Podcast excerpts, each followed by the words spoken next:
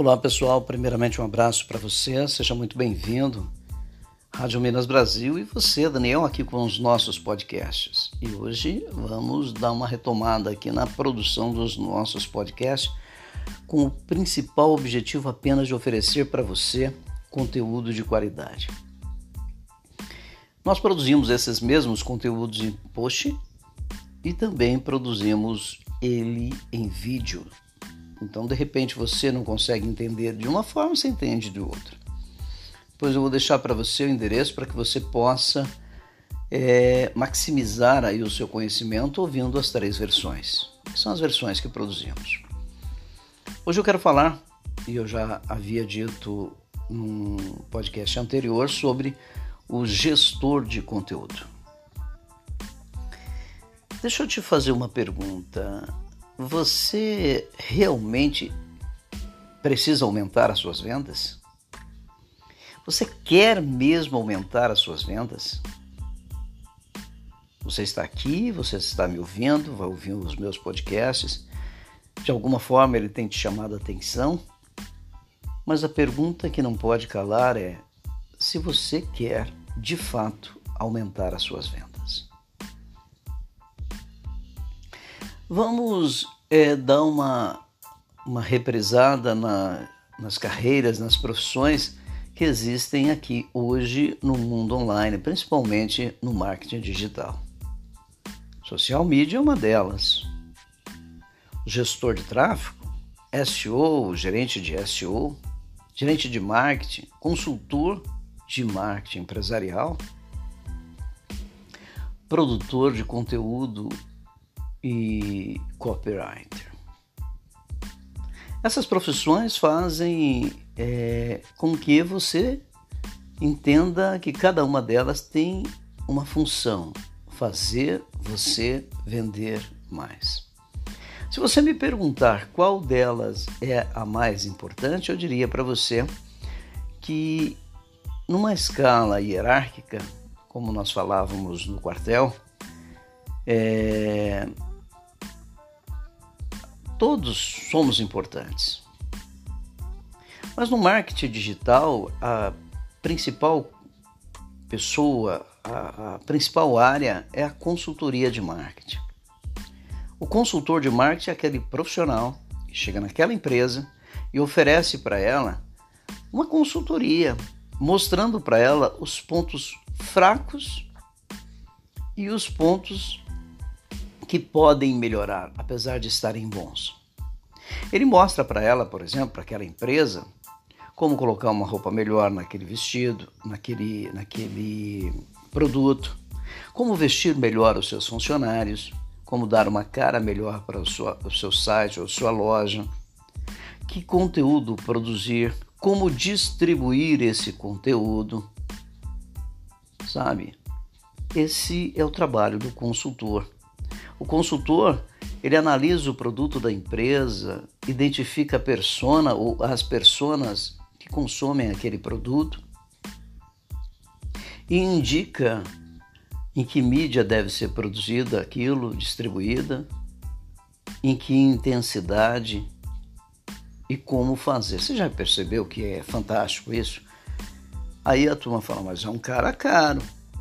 Obviamente que sim. Mas quando, como ele traz resultados relevantes, o preço dele se dilui pelo número de pessoas que ele consegue trazer. Por exemplo, você produz um anúncio. E se esse seu anúncio vai é, oferecer um produto direto. Digamos que você está oferecendo copos descartáveis, caixas de copos descartáveis. Se você consegue uma caixa de copo descartável, deve estar em torno mais ou menos, uma caixa completa, em torno de 70, 80 reais. Se você gasta por dia 80 reais e vende por dia uma única caixa, Evidentemente que onde está a sua margem? Onde está o seu lucro? Ah, você gastou 80 e só te trouxe retorno uma caixa. Mas se você consegue vender 80 caixas por dia, então aquele lucro teu, a, a, aquele, aquele retorno seu, aquela conversão, trouxe o lead para um preço muito mais barato, você concorda? Se isso aconteceu, o gestor de tráfego valeu a pena você ter pago para ele uma importância para que você produzisse aquilo e produzisse de tal forma. Aí vamos dizer que agora você é, vai contratar um gestor de tráfego para fazer o que o consultor, consultor empresarial, te indicou. O gestor de tráfego ele vai fazer o que? Qual é a função do gestor de tráfego? Eu falo isso, as pessoas às vezes falam, ah, mas como?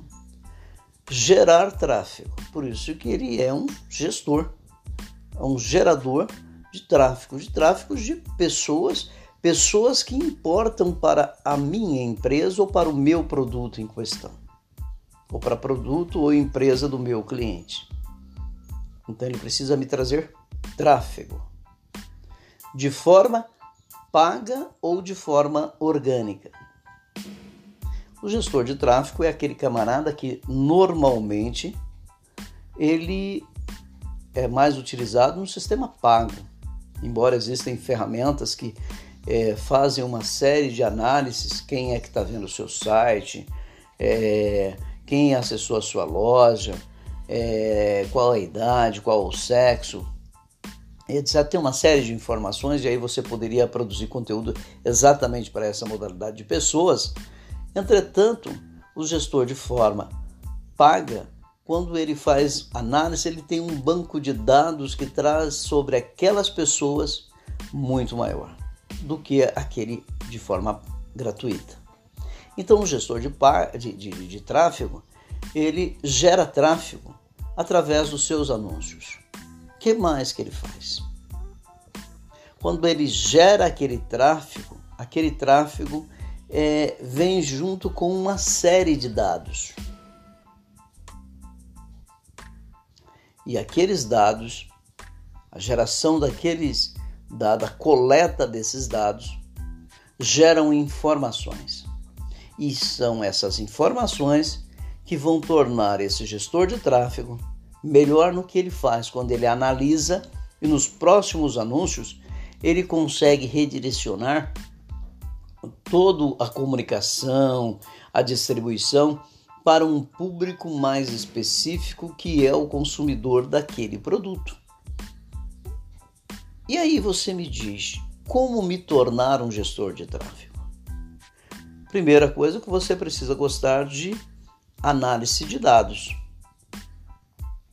E para você distribuir o seu conteúdo, o que é importante, na minha opinião, é que você, ao gerir o seu tráfego, quando você faz a gestão de tráfego, que você traz mais pessoas, essa gestão de tráfego ela precisa valer a pena para o teu cliente. Porque ele está investindo milhões de, ou milhares de reais ou de dólares no anúncio da empresa dele, mas ele quer resultados. E aí você vai falar assim: e qual é o modelo de anúncio? Olha, você pode anunciar no YouTube, no Google, no Facebook, no Instagram. Existem muitas maneiras de você anunciar. Você pode anunciar nos sprays, nos sites parceiros do Google ou na, lá no buscador, quando a pessoa acessa na barra de navegação de pesquisa do Google o termo que ela quer e você pode colocar que ali o seu anúncio vai sair. Sabe aqueles que saem primeiro ali? Então, estão ali. O gestor de tráfego é uma das pessoas mais importantes dentro de uma empresa. Porque ele gere, ele, ele, ele, ele, quando ele gere, quando ele faz o anúncio, ele gera tráfego.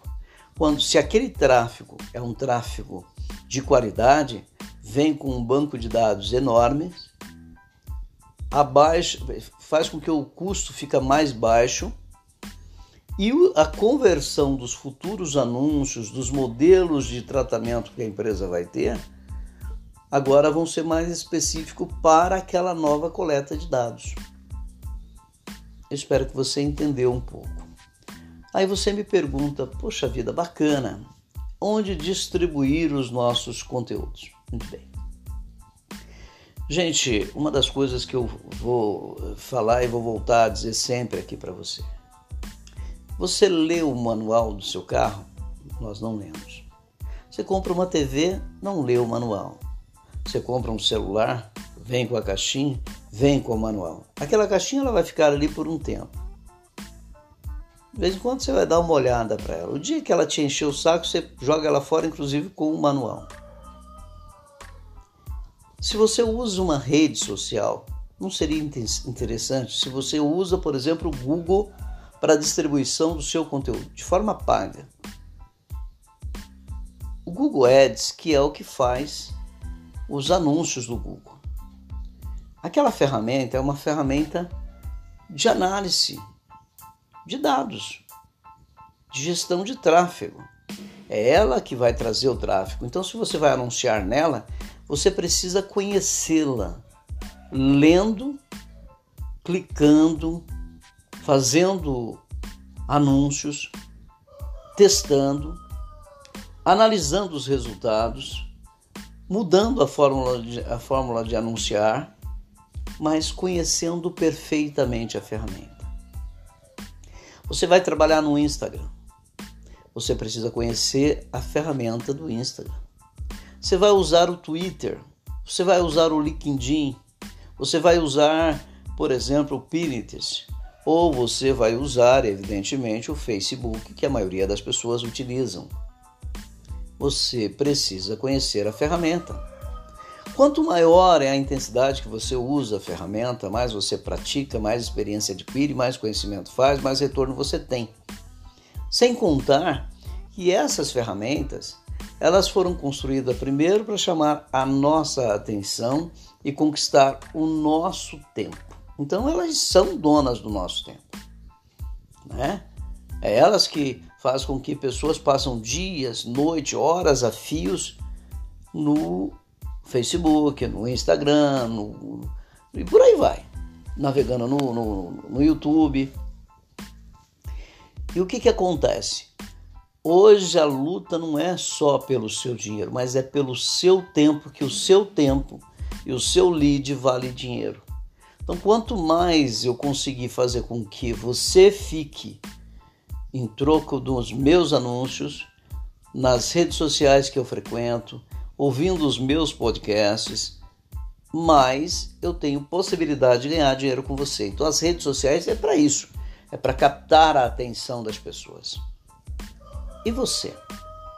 O que você tem feito com a atenção das pessoas? A primeira coisa que eu acredito que nós precisamos fazer para que a atenção dessas pessoas sejam relevantes para nós é que nós tenhamos pessoas seletas, específicas para os nossos negócios, para que todos os dias ela nos visita. Quando você é, é vendedor de uma grande empresa ou de uma pequena empresa, quando eu era vendedor de rua, lá nos anos 90, quando fazia dois, três serviços, né? Você é militar de um lado e aí para complementar a renda você também fazia os seus bicos vendendo alguma coisa para o outro lado. Lá atrás, quando eu fazia dois, três serviços, é, a gente procurava cativar o cliente e procurava vender produtos de carteira. O que significa isso?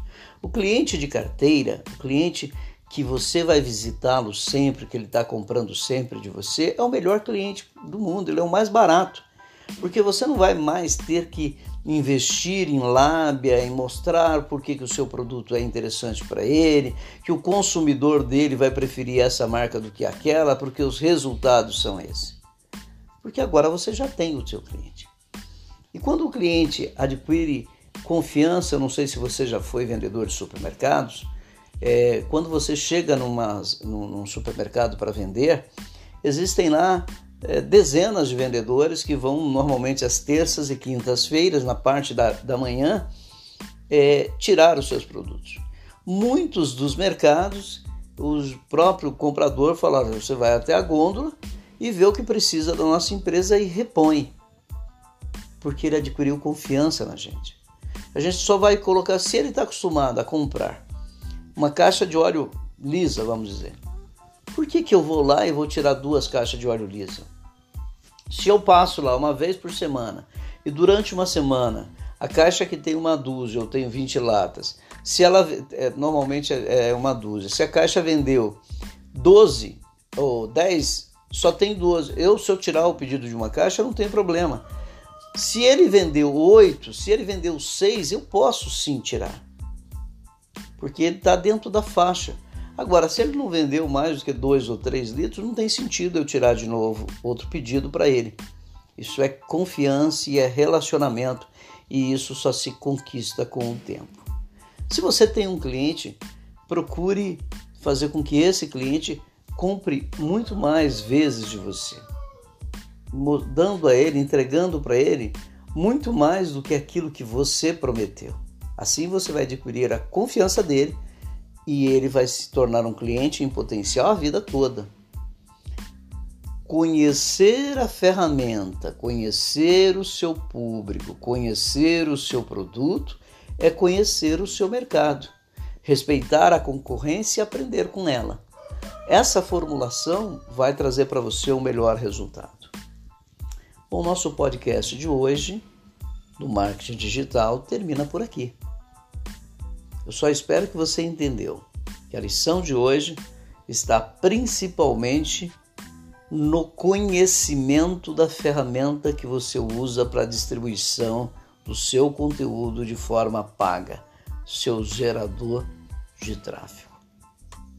O gerador de tráfego ele não só traz pessoas, porque o tráfego de pessoas não é só para vender diretamente, é principalmente para coleta de dados. E essa coleta de dados você vai utilizá-la para que se torne em vendas. Pegando essa coleta de dados, analisando essa coleta de dados, e aí você vai distribuir melhor os próximos conteúdos para um público mais específico. Entendeu? Se entendeu, deixa seus comentários, compartilhe, mostre para os amigos que nós estamos aqui. Tudo que nós queremos é ajudar você a tornar o seu negócio, a sua loja ainda melhor. Se você está no interior, numa cidade pequena ou numa capital, se você está no Brasil ou no exterior, se você vende produtos tangíveis, físicos ou não, como os infoprodutos, se você vende a si mesmo, a sua imagem, de qualquer forma, gestão de tráfego, conhecimento de ferramenta, distribuição, conhecimento de coleta de dados, análise de dados e distribuição de conteúdo. Tenham todos um bom dia e até o nosso próximo podcast, se Deus quiser e Ele quer.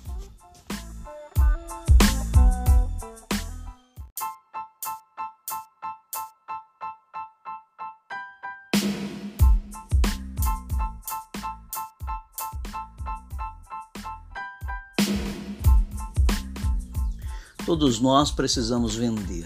Todos nós precisamos vender e vender todos os dias. Se você presta serviço, você precisa vender os seus serviços. Se você vende produtos, é claro, você precisa vender produtos. Hoje eu quero falar com você que é proprietário de uma oficina mecânica, de um auto elétrico, de uma funilaria e pintura, para você que mexe com, que trabalha com reparos automotivos, para você que tem uma loja de pneus, para você que tem uma borracharia. Eu quero falar com você pequeno, para você microempreendedor, para você microempresário, para você que tem uma empresa de pequeno porte e que ainda não aderiu às novas tecnologias. Em primeiro plano, quero dizer para você que todos precisamos vender. A pandemia está aí, há um risco de ter uma segunda onda e, evidentemente, se essa segunda onda chegar no Brasil, evidentemente que novas medidas austeras terão que serem tomadas para proteção do próprio indivíduo, como, por exemplo, o isolamento social, distanciamento social e o fechamento dos negócios, que é o famoso lockdown. Perfeito? Antes que isso aconteça, antes que isso possa chegar até nós, está na hora de cada um de nós fazer a nossa parte. Aí as dicas que eu vou dar aqui para você é para você proprietário de oficina que já tem uma estrutura, para você que já está estruturado, mas que a, a clientela não está chegando na medida em que as suas necessidades só aumentam. Eu sou Daniel Dantas e você está aqui no podcast da Rádio Minas Brasil. A partir de hoje nós vamos falar aqui sempre também sobre um nicho específico dentro do marketing digital. Então, se você tem uma oficina e quer trazer cliente, você vai precisar de criar alguns hábitos. Normalmente os proprietários de oficina, os mecânicos, são pessoas muito inteligentes, são pessoas estudadas, pesquisadoras, observadoras, detalhistas, porque senão não seriam os profissionais que são. Então, para vocês, ainda acho que é mais fácil ainda fazer o que eu vou dizer. Se você ainda não faz, está na hora de fazer. Para captar clientes, nós temos alguns tópicos. A primeira regra desses tópicos é você mudar alguns hábitos seus dentro das próprias redes sociais que eu tenho certeza que você já navega. Então vamos começar a implementar, a criar, se você ainda não tem, um WhatsApp personalizado, business, para o seu negócio. Esse nada tem a ver com a sua família, com seus amigos, com seus colegas. Esse é institucional. Esse WhatsApp é para a sua empresa. O que, que vai fazer com esse WhatsApp? é uma conta específica para a sua empresa. Você pode baixar, manter o, o WhatsApp não comercial, vamos dizer assim, e agora você pode baixar o comercial. Desde que você é, baixe um aplicativo e você vai conseguir fazer isso.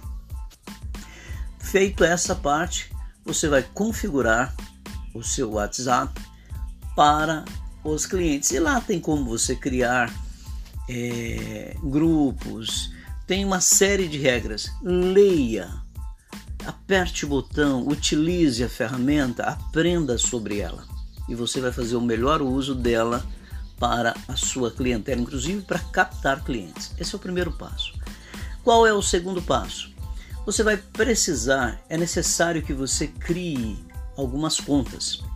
E eu sugiro a você que, que crie pelo menos é, três contas: uma no YouTube, para você fazer vídeos, outra no Instagram para você fazer pequenos vídeos e postagens, outra no Facebook. Eu estou partindo do pressuposto que você já tem uma conta no Gmail, porque você vai precisar dessa conta no Gmail também para dar sequência dentro desse marketing para oficinas mecânicas. Perfeito? Então vamos lá. Você já tem uma conta no Gmail. Se você não tem, então vamos ter que criar uma conta no Gmail. Vamos criar um canal no YouTube, vamos criar uma conta no Instagram e vamos criar uma conta no Facebook. Agora nós temos três redes sociais à nossa disposição e mais o WhatsApp, que é uma rede social de telefonia móvel que vai nos permitir falar com nossos clientes, mostrar os nossos serviços, até apresentar defeitos para ele pelo WhatsApp, você já deve fazer isso. E depois você ainda vai conseguir fazer uma lista de transmissão e enviar para vários clientes uma promoção, alguma coisa nesse sentido que nós vamos desenvolver aqui ao longo desse nosso podcast. Nosso podcast tem como principal objetivo oferecer a você conhecimento, técnicas e estratégias para que você traga clientes para sua oficina, para sua mecânica, pela internet. Como eu disse, partindo do pressuposto que você já tem uma estrutura pronta, que ela está preparada para poder trazer essa clientela. Perfeito? Agora vamos lá, vamos ao que nos interessa aqui. Você criou a sua baixou, instalou e configurou o seu WhatsApp Business. Você criou uma conta no canal, ou melhor, você criou um canal no YouTube, você já tem uma conta no Gmail, você criou uma conta no Instagram e você também criou uma conta no Facebook. Normalmente a maioria das pessoas já tem uma conta no Facebook. Mas agora, a partir de agora, você vai precisar é, estabelecer clientes, não é isso? Então, se você ainda não tem um blog, eu sugiro você que crie um blog. Se a sua oficina não tem um site, eu sugiro você que crie um site. Aí você vai falar para mim, poxa vida, mas são tantas coisas. Pois é, para você que está com baixo nível de cliente, com as contas em vermelho, que é a preocupação sobre o aluguel, sobre a folha de pagamento, sobre o, o, pagamento de fornecedores e ainda a manutenção da sua casa, se você dispor de apenas uma hora por dia, deixar o bate-papo com os amigos de lado, pelo menos por uma hora por dia, você vai conseguir estruturar toda essa rede, que essa rede você tem que pensar que são redes, são rede de colaboradores, são pessoas que vão se unir a você e ajudar o seu negócio a fluir. E quer saber mais? A maioria dessa, dessas redes vão trabalhar para você enquanto você dorme, ou seja, vão divulgar o que você é, é, postar aí enquanto você dorme. Então, quando nós criamos um site, para que, que serve o nosso site? Esse site serve exatamente para você colocar informações de cunho empresarial, todas as, toda, toda a informação que você já oferece na sua oficina. Por exemplo, você tem um cartão de visita, no seu cartão de visita tem lá endereço, tem seu e-mail, tem o seu telefone, agora vai ter também o seu site, é, as redes sociais, o seu nome e às vezes um mapinha e às vezes no verso, né, um mapinha e às vezes no verso ainda tem um, algumas linhas pontilhadas ou contínuas dizendo o orçamento. E no seu site, o que, que você vai fazer? No seu site, você vai fazer exatamente colocar as informações sobre a sua empresa, é, quando ela foi fundada, por quem ela foi fundada, quais são os serviços que ela faz, é, se trabalha com uma marca específica, se ela é especializada, ou se ela trabalha com manutenção de é, suspensão, freios, enfim, você vai procurar oferecer ao seu cliente ou à sua audiência, à sua nova audiência, é, informações de cunhos de cunho útil, institucional, empresarial, para que as pessoas possam estar tá agendando visita com você. Essa, esse site ele pode ser simples, contendo aí cinco páginas, três, quatro, cinco páginas, e essas páginas depois, na medida em que você vai desenvolvendo, você pode é evoluir essas páginas. A primeira coisa que você deve fazer, você vai ter uma home, que ela já é automática, principalmente se você usar um, um site, uma plataforma do WordPress. No segundo lugar, você vai colocar sobre nós, que é um, uma história, um breve relato sobre a sua empresa, dizendo há quanto tempo ela existe, o que, que ela faz, quais são os tipos de trabalho que ela realiza, é, como é, a sua equipe, como uma, uma história sobre a sua empresa. Depois você vai colocar ali os serviços, todo tipo de serviço que a sua empresa trabalha. É, você vai colocar uma página, por exemplo, sobre é, o endereço e futuramente sobre os seus clientes, aquele cliente que vai dar uma versão sobre ele, sobre a sua empresa e o que ele achou da sua empresa. E por último, uma página de contato. E claro, todo site do WordPress ele também tem um blog. Então ali você tem também uma página do blog que normalmente é automática. Se não for, você cria essa página linkando para o blog.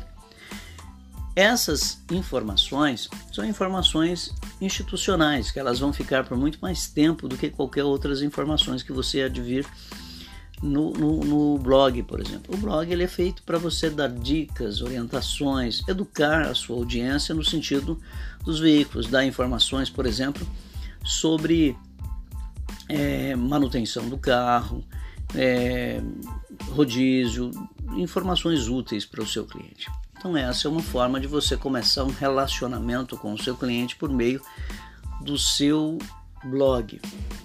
Feito essas coisas, você agora tem uma rede social, então você começa a, a, a produzir vídeos no sentido de que esses vídeos é, dando dica para o seu cliente sobre problemas automotivos e como resolver. Mas não é para você fazer uma aula geral sobre a tua empresa, sobre o teu negócio. É para você mostrar é, alguma coisa específica sobre um determinado carro. Digamos que você vai é fazer a manutenção do freio ou troca de pastilhas de um carro. Então você vai criar um vídeo sobre a troca de pastilha. Por que, que o cliente chegou ali, quais foram os sintomas que o carro estava tendo, que o cliente percebeu e o que, que é necessário ver para ver se realmente precisa troca de pastilhas, troca de lona, é, as ferramentas que você usa, todos os insumos, as, a matéria-prima que você vai precisar para poder fazer com que aquele freio, o freio daquele automóvel volte a funcionar. Então, o que, que nós precisamos? Que que, qual foi o sintoma? Ah, o freio está ruim, está demorando a responder, está fazendo um barulho. Então esse carro chegou aqui na oficina, chegou para um orçamento, uma suspeita de freio, o, o, o, cliente não tinha ainda uma ideia do que poderia ser esse barulho e a gente pressupôs que poderia ser as pastilhas. Fomos lá no, no reservatório de óleo, vimos que havia baixado o óleo ali. Quando há um abaixamento do óleo, do fluido de freio, do reservatório de freio que vai em cima do cilindro, na frente do motor, é sinal de que é, ou a, a, pastilha, o sistema de freio está precisando de manutenção. A manutenção é a troca de pastilhas, a troca de lona, o sangramento dos freios, ver se não existe nenhum tipo de, de vazamento no flexível, nos caninhos, no próprio cilindro mestre e, claro, evidentemente, é, ver se vai precisar trocar também sapatas. É, disco de freio, coisas dessa natureza. É uma revisão completa e é o que nós vamos fazer aqui. E aí você vai falando e vai mostrando por detalhe no seu vídeo. Não é a sua pessoa que precisa aparecer. Você até pode pôr estrategicamente, depois que você falar todos os detalhes, você pôr o seu aparelho numa plataforma ou mesmo num tripé. E você pode comprar um tripé por 30, 40 reais e por ele para fazer a filmagem enquanto você realiza aqueles trabalhos. Então isso vai mostrando para o cliente que aquele carro, daquele ano, daquela marca e modelo, depois de tanto tempo, precisou fazer esse reparo porque apresentou esse tipo de defeito e que você vai realizar ou está realizando a substituição das pastilhas de freio, do, do disco de freio, do fluido de freio, das lonas de freio em razão disso para um cliente X. Beleza? Esse vai ser o tipo de vídeo que você vai fazer. E evidentemente que lá no seu vídeo você vai ter que fazer o quê? Como trocar, como trocar, como diagnosticar e trocar sistema de freio do carro X. Aí você põe marca, ano e modelo.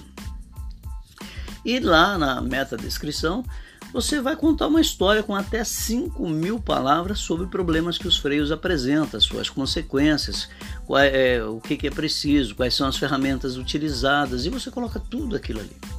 E embaixo você coloca um link, um link de informações técnicas sobre freios, né?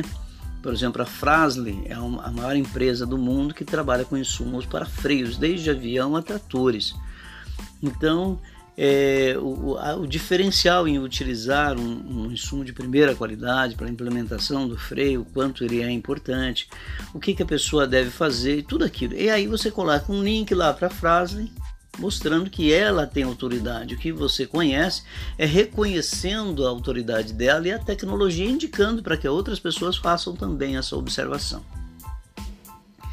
Ainda na meta descrição, você vai colocar o seu endereço, a sua região, um ponto de referência bem conhecido. Digamos que você está em São Paulo, na Vila Maria, perto do CT do Corinthians. Então você vai colocar ali. Ou você está em Poços de Calda, na rua Rio de Janeiro, no centro de Poços de Calda, ou na Praça dos Macacos. Ou ainda, de repente, você está é, na Avenida Brasil e chegando no, no, em São Gonçalo, no Rio de Janeiro ou ainda de repente você está na ESA, em Três Corações, no sul de Minas, e todas essas coisas vão fazer com que é, tudo que tiver aquele nome como referência será indicado ali. E aí você vai colocar a palavra-chave: sistema de freio, manutenção, troca de lona, troca de pastilho, como fazer, coloca uma frase como trocar lonas de freio do Siena, como trocar lonas de freio do Fusca, como trocar lonas de freio de fulano. E esse tipo de informação ele é bem objetiva e é muito mais fácil para que as pessoas acessem e te encontrem.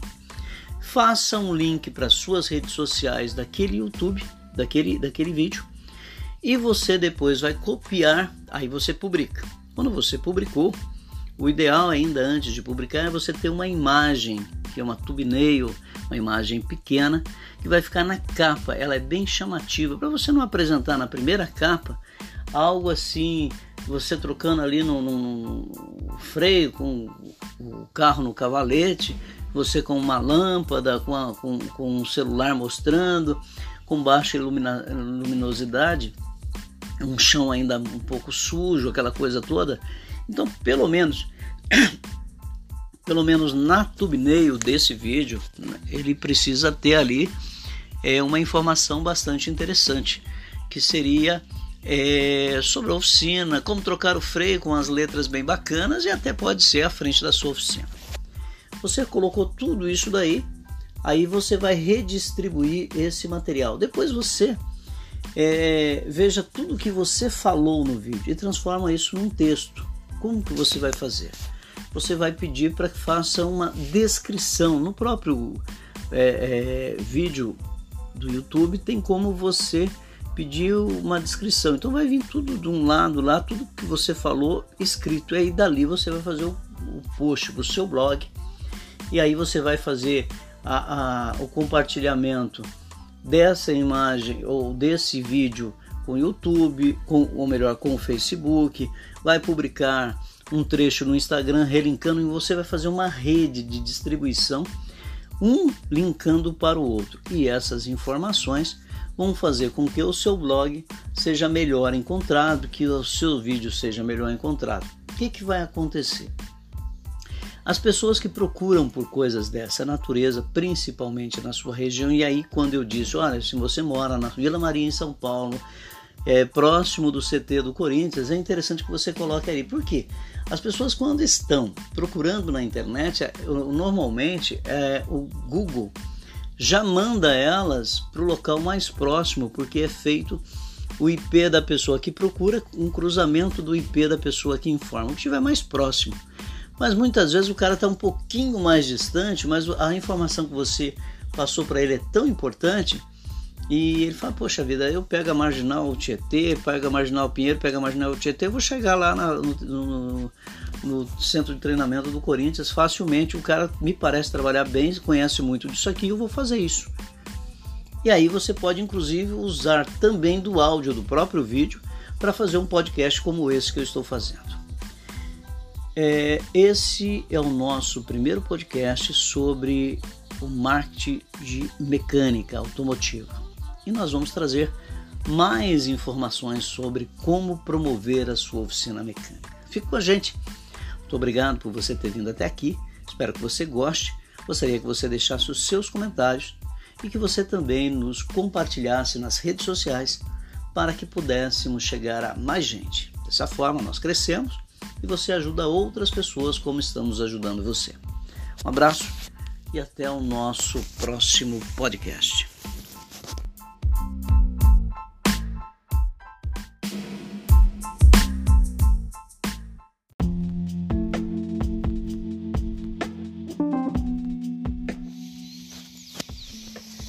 Primeiramente, bom dia para você.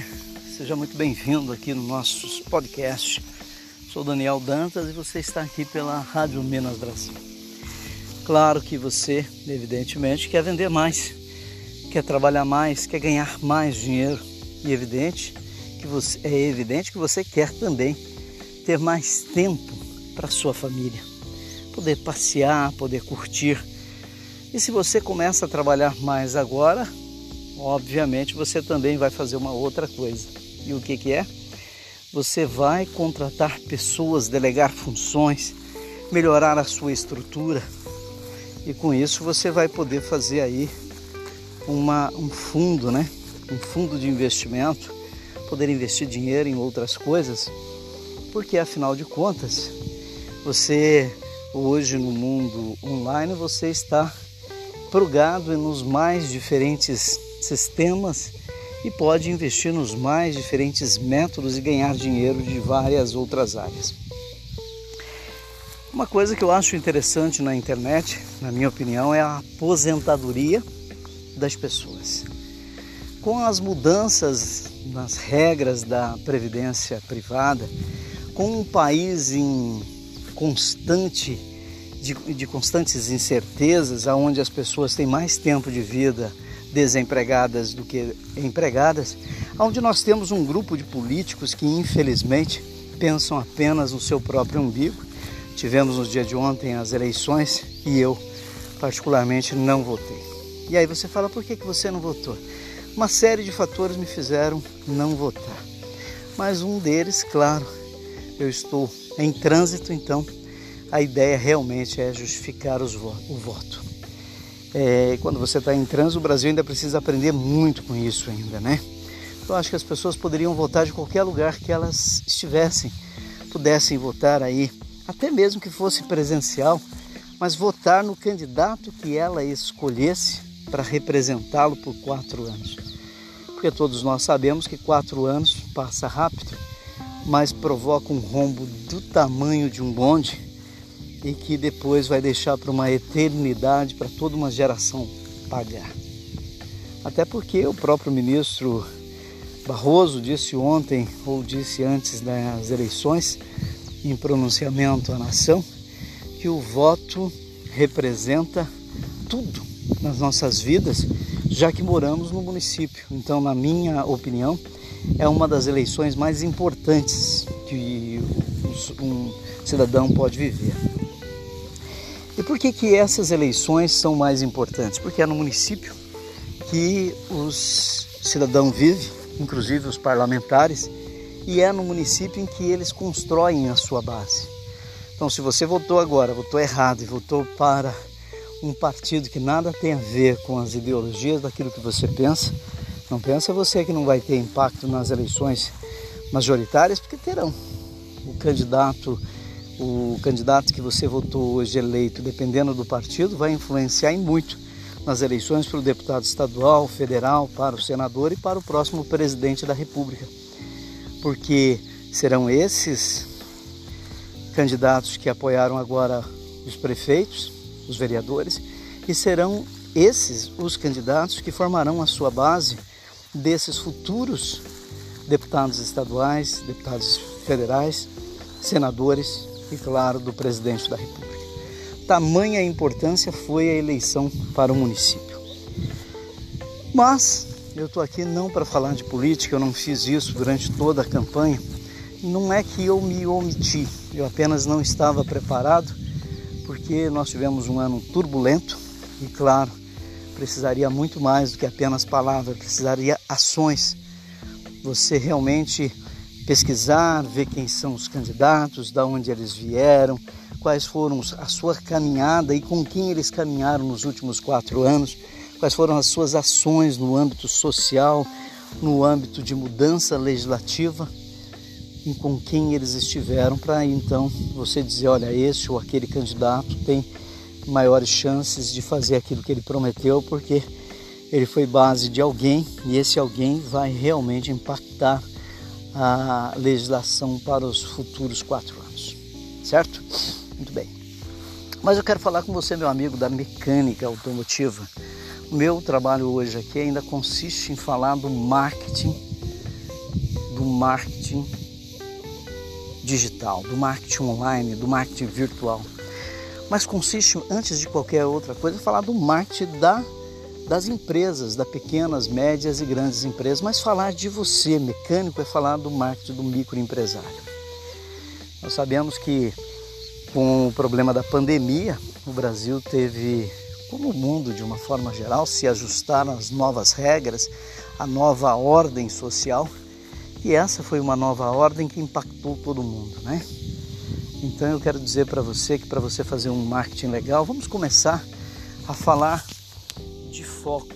E vamos falar então do início da especialização. Você é um mecânico, conhece de todas as áreas e até quer trabalhar com todas as áreas, nada contra. Mas eu diria para você é, nomear uma dessas áreas dentro da mecânica automotiva, dentro do reparo automotivo, para que você diga: eu vou trabalhar, vou me especializar com essa área.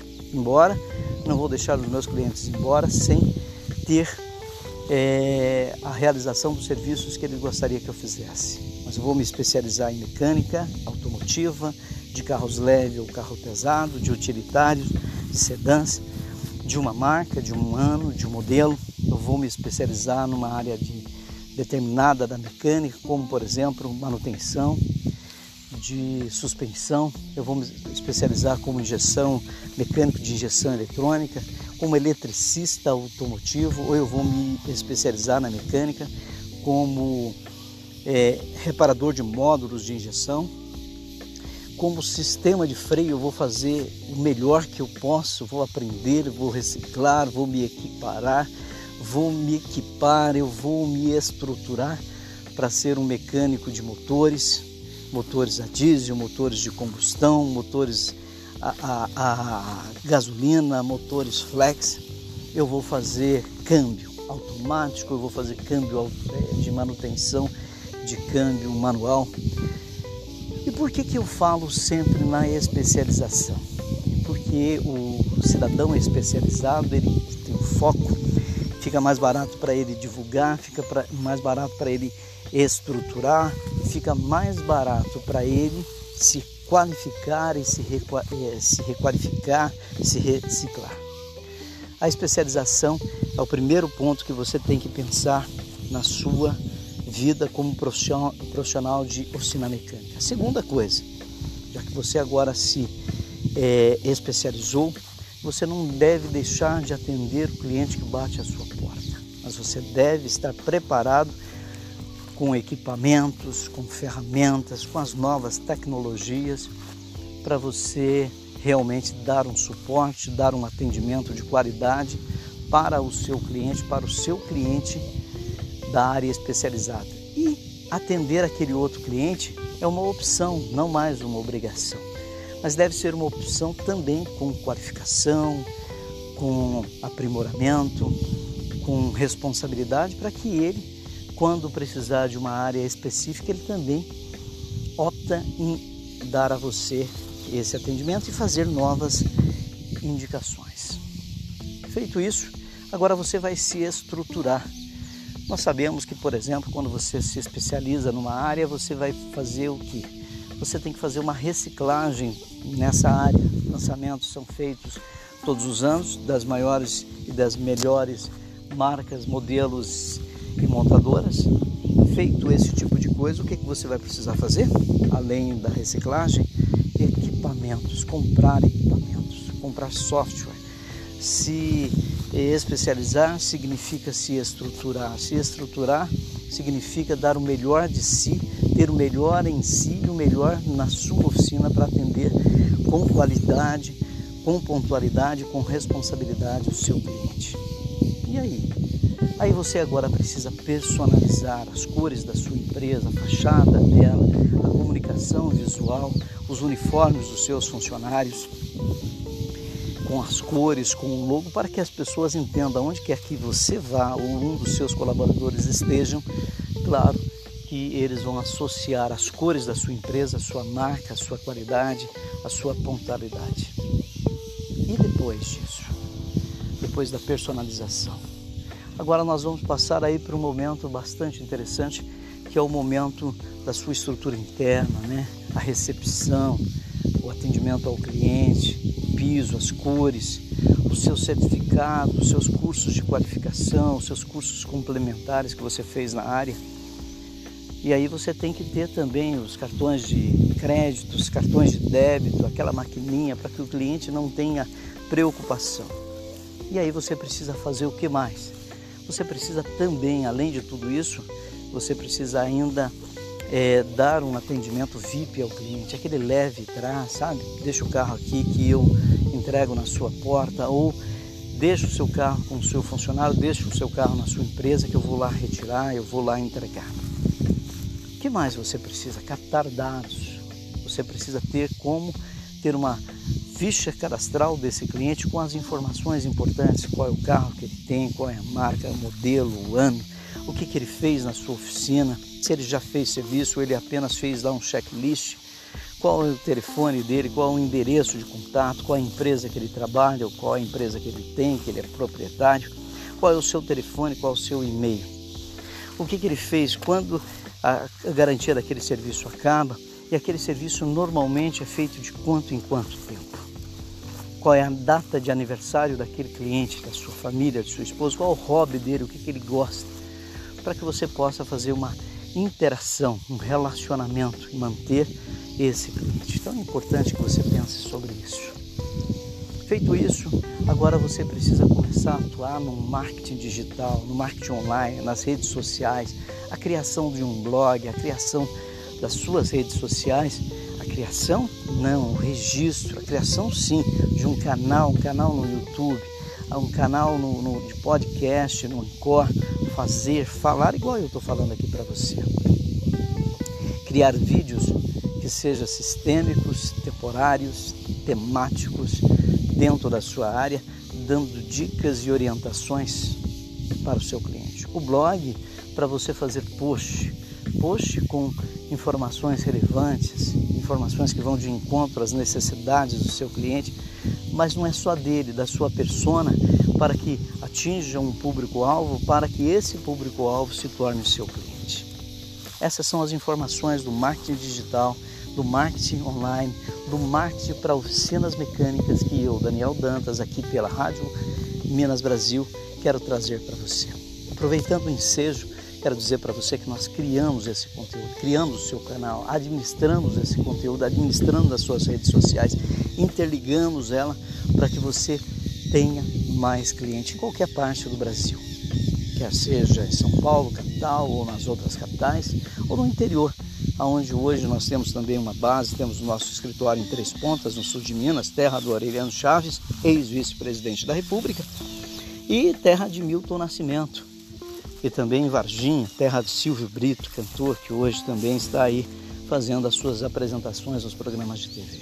Varginha, terra do ET, conhecida mundialmente pelo aparecimento de um extraterrestre aqui na região se você estiver em Varginha, em Três Pontos, ou qualquer uma das 154 cidades do sul de Minas, precisar de uma agência séria, com responsabilidade, produzindo conteúdo, editando e produzindo seus vídeos, interligando com o seu blog, fazendo seus posts, anunciando e fazendo com que você tenha geração de tráfego, porque nós somos gestores de tráfego, a nossa agência tem especialista que vai trazer um tráfego específico, especializado para a sua empresa, para o seu site, para que você venda mais, preste mais serviço, ganhe mais dinheiro, tenha mais tempo, aposente mais cedo e pare com as suas preocupações.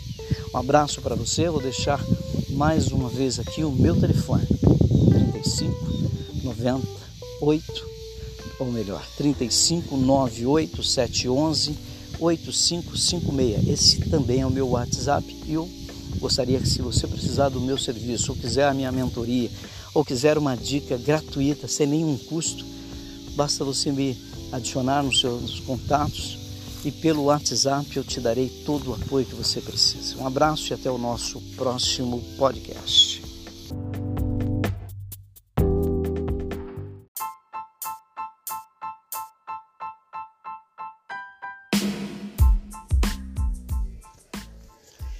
Bom dia para você, bom dia meu amigo, minha amiga, bom dia para você que está nos ouvindo aí os nossos podcasts. Muito obrigado por aqueles que estão nos acompanhando e para você que está procurando uma maneira realmente eficaz de ter o sucesso. Quem não busca o sucesso, né? Alguns buscam a fama e outros o sucesso. O que é o sucesso e o que é a fama? A fama provavelmente seja aquilo que você é reconhecido por pessoas que talvez você nunca vai vê-las pessoalmente. Isso é uma fama. Ser famoso, né? Famoso aonde você vai, qualquer pessoa vai é, te reconhecer pelo um feito, pelo um fato, pelo um evento. Agora, ter sucesso é aquilo que você tem. Não é aquilo que precisa apenas ser reconhecido pelos outros, mas é aquilo que você tem. E, obviamente, também tem inerência aí no reconhecimento dos outros, que ninguém faz sucesso na vida se não for em função também de ações próprias reconhecidas pelos outros. E é disso que eu vou falar aqui com você hoje no nosso podcast. Nós temos feito podcast principalmente para um marketing de conteúdo, para um marketing de resultado, para pessoas que têm uma oficina mecânica, para pessoas que têm um comércio, ou para pessoas, para pessoas que são é, empreendedores digitais ou de outra forma, aqueles que querem entrar no mundo do marketing digital, do marketing de conteúdo, prestando esse tipo de serviço para empresas pelo país ou pelo mundo afora. Eu sou Daniel Dantas e você está na Rádio Minas Brasil e hoje nós vamos falar de cinco tópicos importantes, são cinco passos fundamentais para que você se torne um líder e para que você realmente conquiste o sucesso que você tanto quer. Você está preparado, preparada? Quer tomar nota, pegar papel e lápis? Ou, se você preferir, fique é, no nosso podcast e você vai estar com esses cinco tópicos aí importantes. A primeira coisa para qualquer pessoa ter sucesso é o zelo pelo nome. Quando eu falo do zelo pelo nome, eu não estou falando aqui do que os outros que te olham por ali diz, acham ou não de você mas é aquilo que está é, ligado ao seu CPF. É isso mesmo. Nome limpo. E você precisa ter o nome limpo para você ter crédito, porque tem um detalhe interessante. Empreender necessita de crédito, de confiabilidade. E a confiança a credibilidade só vem quando você tem realmente o um nome limpo.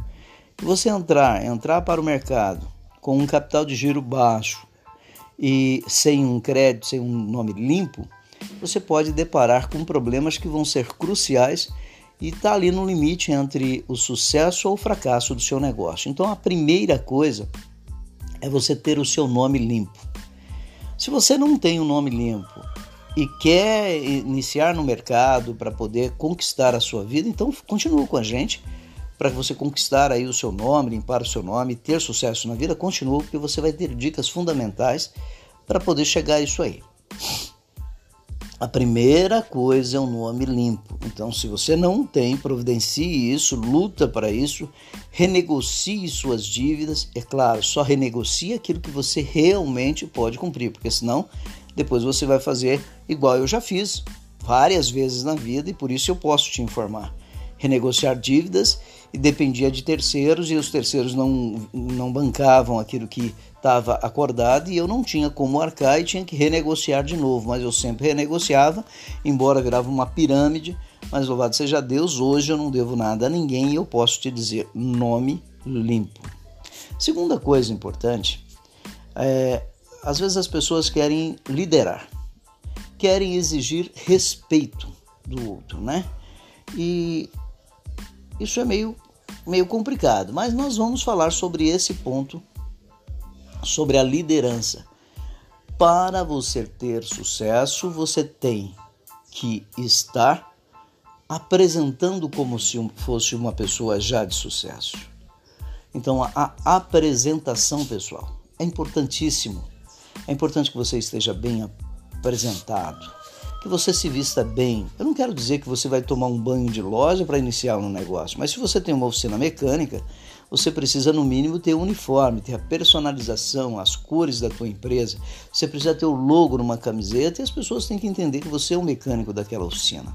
Da mesma forma, qualquer outra área que você ativer. Eu sou representante comercial, eu sou vendedor da minha própria agência. A sua agência precisa ter um logo, a sua agência deve vestir uma camiseta. Quando você entrar num lugar, as pessoas precisam entender. Quando você mandar um e-mail para alguém, ela tem que ser redirecionada para aquilo que você faz. E aonde você está no seu site, no seu blog, que pode ser inclusive um gratuito, não tem problema, nada contra isso, desde que seja muito bem feito, tá certo? a apresentação pessoal. Quando a pessoa vai entrar no seu site, ela precisa ter facilidade, ela tem que ver beleza, ela tem que ver harmonia, ela tem que ver contextualização, né? E ela precisa ser direta, ali tem que estar direto. O que que ela, o que que você, quem, o que você faz? Quem é você? Onde você se localiza?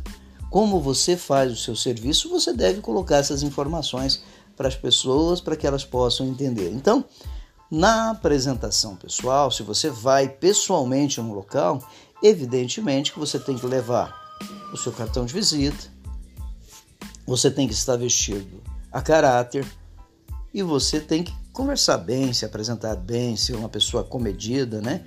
E em tempo de pandemia, máscara é o mínimo que se faz. O uso do álcool em gel e nada de cumprimentar dando as mãos. Eu sei que está sendo difícil, principalmente para nós brasileiros, porque essa é uma característica nossa, é uma coisa inerente ao povo brasileiro, ser muito é, receptivo, mas temos que realmente manter uma certa distância aí. Fazendo isso, nós vamos chegar aí a essa conclusão. Então, a primeira coisa, a primeira regra, a primeira coisa que eu disse é o nome limpo. E a segunda coisa é você ter boa apresentação. Cabelos, barba, unhas feitas, limpas, roupas é, limpas, passadas, é, é, sapato limpo, é, o seu cartão de visita, o seu blog, o seu site, para que haja aí uma harmonia entre as informações para ficar fácil para você falar com o seu cliente. Terceiro ponto importante.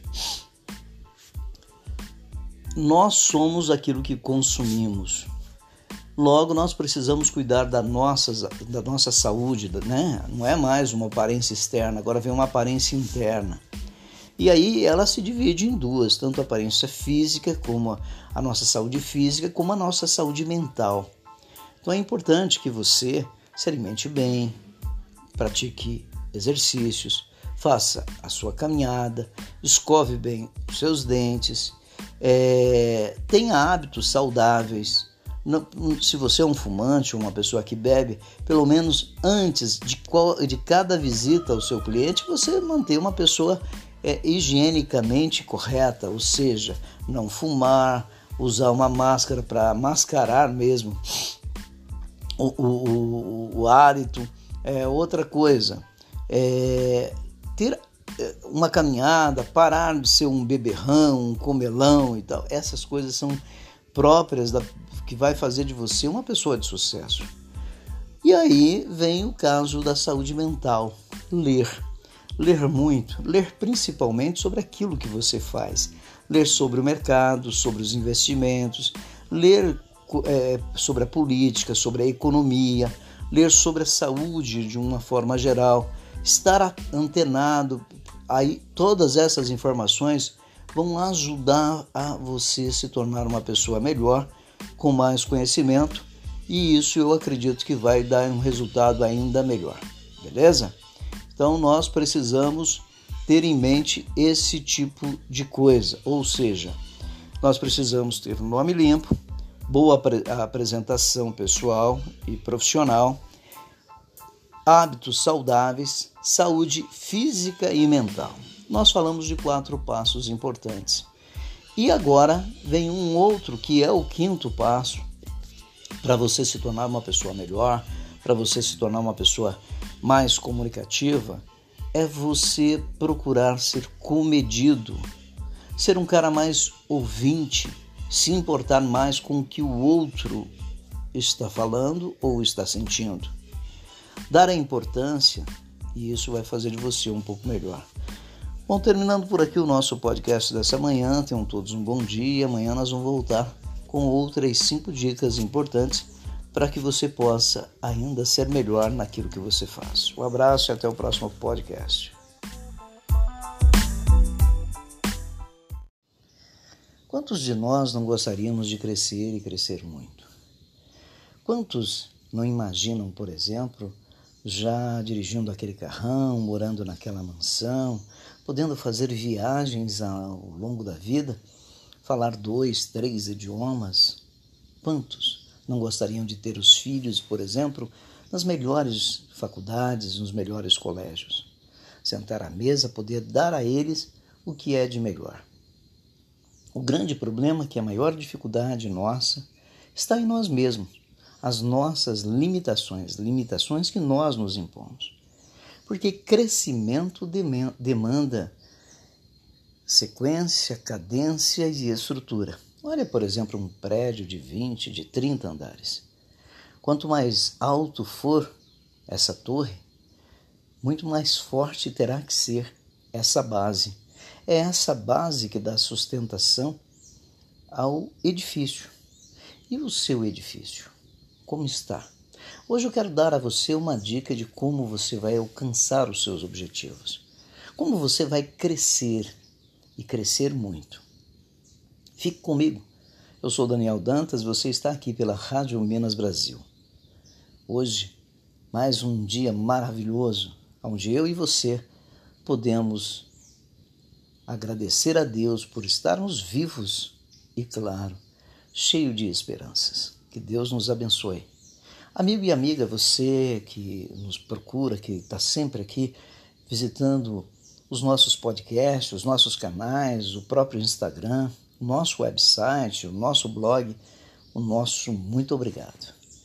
Mas eu quero dizer para você uma coisa muito importante: as pessoas às vezes perdem de fazer o correto para poder crescer e aparecer. Primeiramente, para você crescer, eu quero dizer para você quanto maior é o tombo, quanto maior, mais alta é a árvore, maior é o tombo. Isso é verdade também, porque são crescimentos muito rápidos, desestruturados. Mas eu vou te dar uma dica. Você já sabe o que faz, conhece o seu público, sabe exatamente o que a concorrência faz. Você já pensou se você conseguiu hoje crescer apenas 1%? Digamos que você vende todos os dias 10 camisetas, ou você vende 10 tênis, ou você vende 10 reais. Você sabe que com 10 reais ninguém sobrevive, tira-se o capital ou faz-se o serviço, ou você vende 100 reais você ganha 30% disso, você no final do mês não tirou mil reais, então nós sabemos que isso é um ganho que é insustentável, é insuportável porque não sustenta ninguém. E você precisa ganhar três, quatro, cinco vezes mais do que isso para poder fazer um plano futuro, poupar, ter títulos de capitalização, é, pagar as suas prestações, dar alimentação para os seus filhos, botá-los numa boa escola, mandá-los para a faculdade, fazer intercâmbio internacional, tudo isso você sabe que é necessário. Mas você pode crescer 1% ao dia. 1% ao dia não é nada em vista do que muitas pessoas precisam crescer 30%. O grande problema é que muita gente quer crescer 30% ao dia e 30% ao dia você quebra no meio, você não consegue suportar porque precisa ter um aprendizado, precisa ter uma estrutura, precisa ter é, toda uma logística e tudo isso demanda tempo, demanda dinheiro, demanda conhecimento, demanda parceria. Então, seja lá o que você estiver fazendo, a minha lição de hoje a você é que cresça apenas 1% ao dia. Ao longo de 365 dias, você cresceu 365%. E você vai ter ainda a grande vantagem que é o crescimento composto. Porque digamos que hoje você tem é, um faturamento de 100 reais. Aí 1% amanhã é 101. E depois da manhã, já não são mais só 102. Você concorda comigo? Já serão 112. E no final de 365 dias, você teve um crescimento de quase 500% durante um ano. Isso já vai demandar muita estrutura, vai demandar conhecimento, vai demandar relacionamento, vai demandar logística, vai demandar investimento. E você vai ter condições de ter feito isso porque você cresceu ao longo dos dias, durante o ano, de uma forma coerente, concisa e consciente. Boa sorte para você. Eu sou Daniel Dantas, aqui da Rádio Minas Brasil. Essa é a nossa dica de hoje. Eu espero sinceramente que isso possa entrar no seu DNA e fazer de você uma grande futura empresa. Boa sorte e até amanhã com o nosso próximo podcast. Quantos de nós não gostaríamos de crescer e crescer muito? Quantos não imaginam, por exemplo, já dirigindo aquele carrão, morando naquela mansão, podendo fazer viagens ao longo da vida, falar dois, três idiomas. Quantos não gostariam de ter os filhos, por exemplo, nas melhores faculdades, nos melhores colégios? Sentar à mesa, poder dar a eles o que é de melhor. O grande problema, que é a maior dificuldade nossa, está em nós mesmos, as nossas limitações, limitações que nós nos impomos. Porque crescimento demanda sequência, cadência e estrutura. Olha, por exemplo, um prédio de 20, de 30 andares.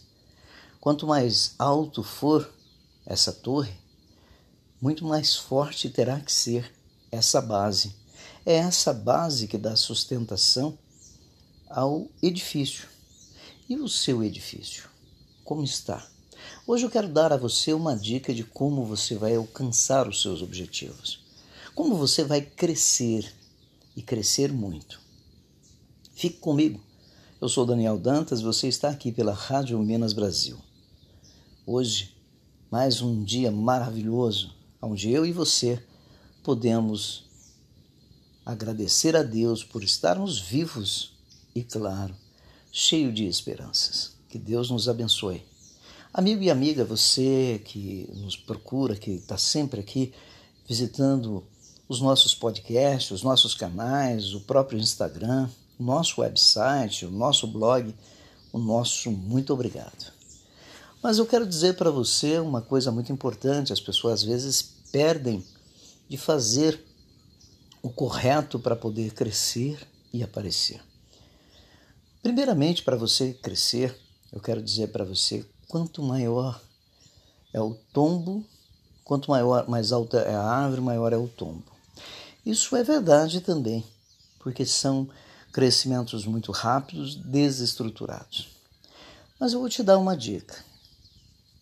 Você já sabe o que faz, conhece o seu público, sabe exatamente o que a concorrência faz. Você já pensou se você conseguiu hoje crescer apenas 1%? Digamos que você vende todos os dias 10 camisetas, ou você vende 10 tênis, ou você vende 10 reais. Você sabe que com 10 reais ninguém sobrevive, tira-se o capital ou faz-se o serviço, ou você vende 100 reais. Você ganha 30% disso, você no final do mês não tirou mil reais, então nós sabemos que isso é um ganho que é insustentável, é insuportável porque não sustenta ninguém.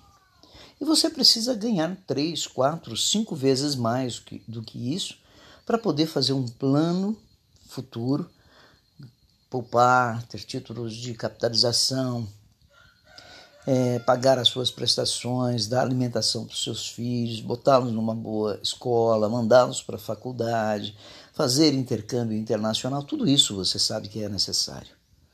Mas você pode crescer 1% ao dia. 1% ao dia não é nada em vista do que muitas pessoas precisam crescer 30%. O grande problema é que muita gente quer crescer 30% ao dia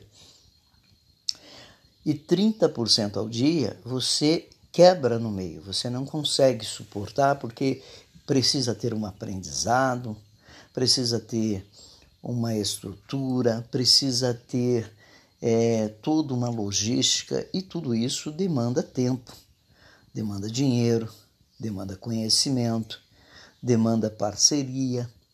Então, seja lá o que você estiver fazendo, a minha lição de hoje a você é que cresça apenas 1% ao dia. Ao longo de 365 dias, você cresceu 365%. E você vai ter ainda a grande vantagem que é o crescimento composto. Porque digamos que hoje você tem é, um faturamento de 100 reais. Aí 1% amanhã é 101. E depois da manhã, já não são mais só 102. Você concorda comigo? Já serão 112. E no final de 365 dias, você teve um crescimento de quase 500%. durante um ano. Isso já vai demandar muita estrutura, vai demandar conhecimento, vai demandar relacionamento, vai demandar logística, vai demandar investimento. E você vai ter condições de ter feito isso porque você cresceu ao longo dos dias, durante o ano, de uma forma coerente, concisa e consciente. Boa sorte para você. Eu sou Daniel Dantas, aqui da Rádio Minas Brasil. Essa é a nossa dica de hoje. Eu espero sinceramente que isso possa entrar no seu DNA e fazer de você uma grande futura empresa. Boa sorte e até amanhã com o nosso próximo podcast. Segunda-feira, né? Segunda-feira começa aí um novo dia e você está aqui no podcast desta manhã para ter aí uma dica, alguma dica que seja realmente relevante para você. Imagina você numa segunda-feira como essa, você morando numa cidade do interior ou mesmo nas capitais, numa cidade grande, e que você vai com todas as preocupações do mundo. É o aluguel do imóvel que está para vencer, conta de luz, de água, telefone, internet, contador. Além de, do mais, você ainda tem o seu prolabore, você tem ainda as despesas da sua casa. E aí você olha o faturamento, fechamento do mês, hoje 23 de novembro, e você fica pensando: aonde eu vou conseguir dinheiro para arcar, para cumprir com os meus compromissos? O mundo mudou, as coisas aconteceram de uma forma aleatória, sem controle, sem domínio de ninguém sobre isso, mas você pode mudar isso se você quiser. A primeira coisa que nós temos que fazer é fazer uma provocação. E essa provocação vai provocar uma reação das pessoas. Então inova. A inovação ela é a alma de qualquer divulgação. Faça diferente, faça uma coisa diferente. Seja o primeiro, lança mão de uma solução, da busca de uma solução para um problema seu em primeira mão. Quer ver uma dica interessante? Toda segunda-feira, com certeza, as pessoas têm aí o pagamento de contas, recebimento de contas, é, vão fazer banco, vão para o médico, vão até a cidade é, comprar algumas coisas para os filhos. É, é segunda-feira que as coisas acontecem. É na segunda-feira que tem todo um planejamento da, da família, da empresa. Então é na segunda-feira que você precisa é, fazer com que o seu movimento melhore. Porque na segunda-feira também é o problema. A maioria das empresas. E aí eu quero falar com você, comerciante você, com você, empresário do ramo têxtil, confecções, modinha, roupa social, calçados, brinquedos. Você percebe, são coisas que não são de utilidade pública, não são úteis, é, necessários e indispensáveis para aquele momento. E as pessoas vão deixar, vão protelando aquilo para fazer a compra bem depois. Mas você pode mudar isso começa a instituir segunda-feira como sendo um dia do, da sua segunda de desconto, certo? Então, uma segunda-feira de desconto, você vai pegar um, tecido, vai pegar uma confecção, um calçado, uma, uma gama de produtos que, porventura, não tem essa saída toda, já estão fazendo aniversário na loja, já eram para estar circulando, fazendo com que o seu capital estivesse circulando e você vai criar agora para esse produto uma etiqueta especial. Então, toda segunda-feira você vai dar X% de desconto. Tudo, queima de estoque é segunda-feira com 50% de desconto nas etiquetas amarelas. Encontrou a etiqueta amarela, 50% de desconto. E aí você dá um nome, dois, três é, tecidos de tanto por tanto. Né? É, digamos assim, você vai falar sobre um terno de 289 reais, agora você compra hoje, só na segunda-feira, por 130 reais, 140 reais. Aí você vai falar, poxa vida, mas ele me custou um pouco mais. Então não coloca, você tem que colocar aquilo em que o seu custo ainda não está, você não está pagando para vender. E se você fizer isso às segunda-feira, você já vai ter um, um dia de segunda-feira de a regimentação de pessoas que vão trazer pessoas para sua loja. E o que qual é a grande vantagem? Não é a loja inteira com 50% de desconto. São produtos que não têm saída nos dias normais, que estão demorando a sair, que estão fazendo aniversário na sua loja. E aí você vai vender aqueles outros produtos que eventualmente não estão na lista dos 50% de desconto, que vão te trazer um faturamento maior, sem contar que você vai se tornar ainda mais conhecido no mercado e o pessoal vão associar a segunda-feira com 50 de desconto, que é 50 especial. Beleza? Rádio Minas Brasil, Daniel Dantas, trazendo para você uma dica de marketing digital. E esse marketing pode e deve constar nas redes sociais, no seu site, no blog, no seu anúncio no Google, no seu anúncio no Facebook. Quer saber mais? Quer fazer uma implantação, uma implementação? Quer criar alguma campanha? Quer promover a sua empresa? Ligue para nós no prefixo 35, Minas Gerais, Brasil 55 98711 8556. Rádio Minas Brasil, Daniel Dantas, trazendo para você dicas de conteúdo para você melhorar a performance do seu negócio. Olá pessoal, primeiramente um abraço para você, seja muito bem-vindo aqui no nosso podcast. Sou Daniel Dantas, estamos aqui pela Rádio Minas Brasil e vamos falar um pouco sobre o marketing digital. Eu sempre recomendo, eu sempre falo com as pessoas que aquele que quer trabalhar a partir do marketing digital, quer fazer disso uma profissão, tudo que ela precisa fazer é conhecer bem as ferramentas, conhecer bem o mercado, conhecer bem o cliente, conhecer bem o produto, saber usar exatamente dessas ferramentas para encontrar, por exemplo, o seu público-alvo, que normalmente está num conjunto é chamado persona. E claro, esse público-alvo é o que vai tornar seu cliente.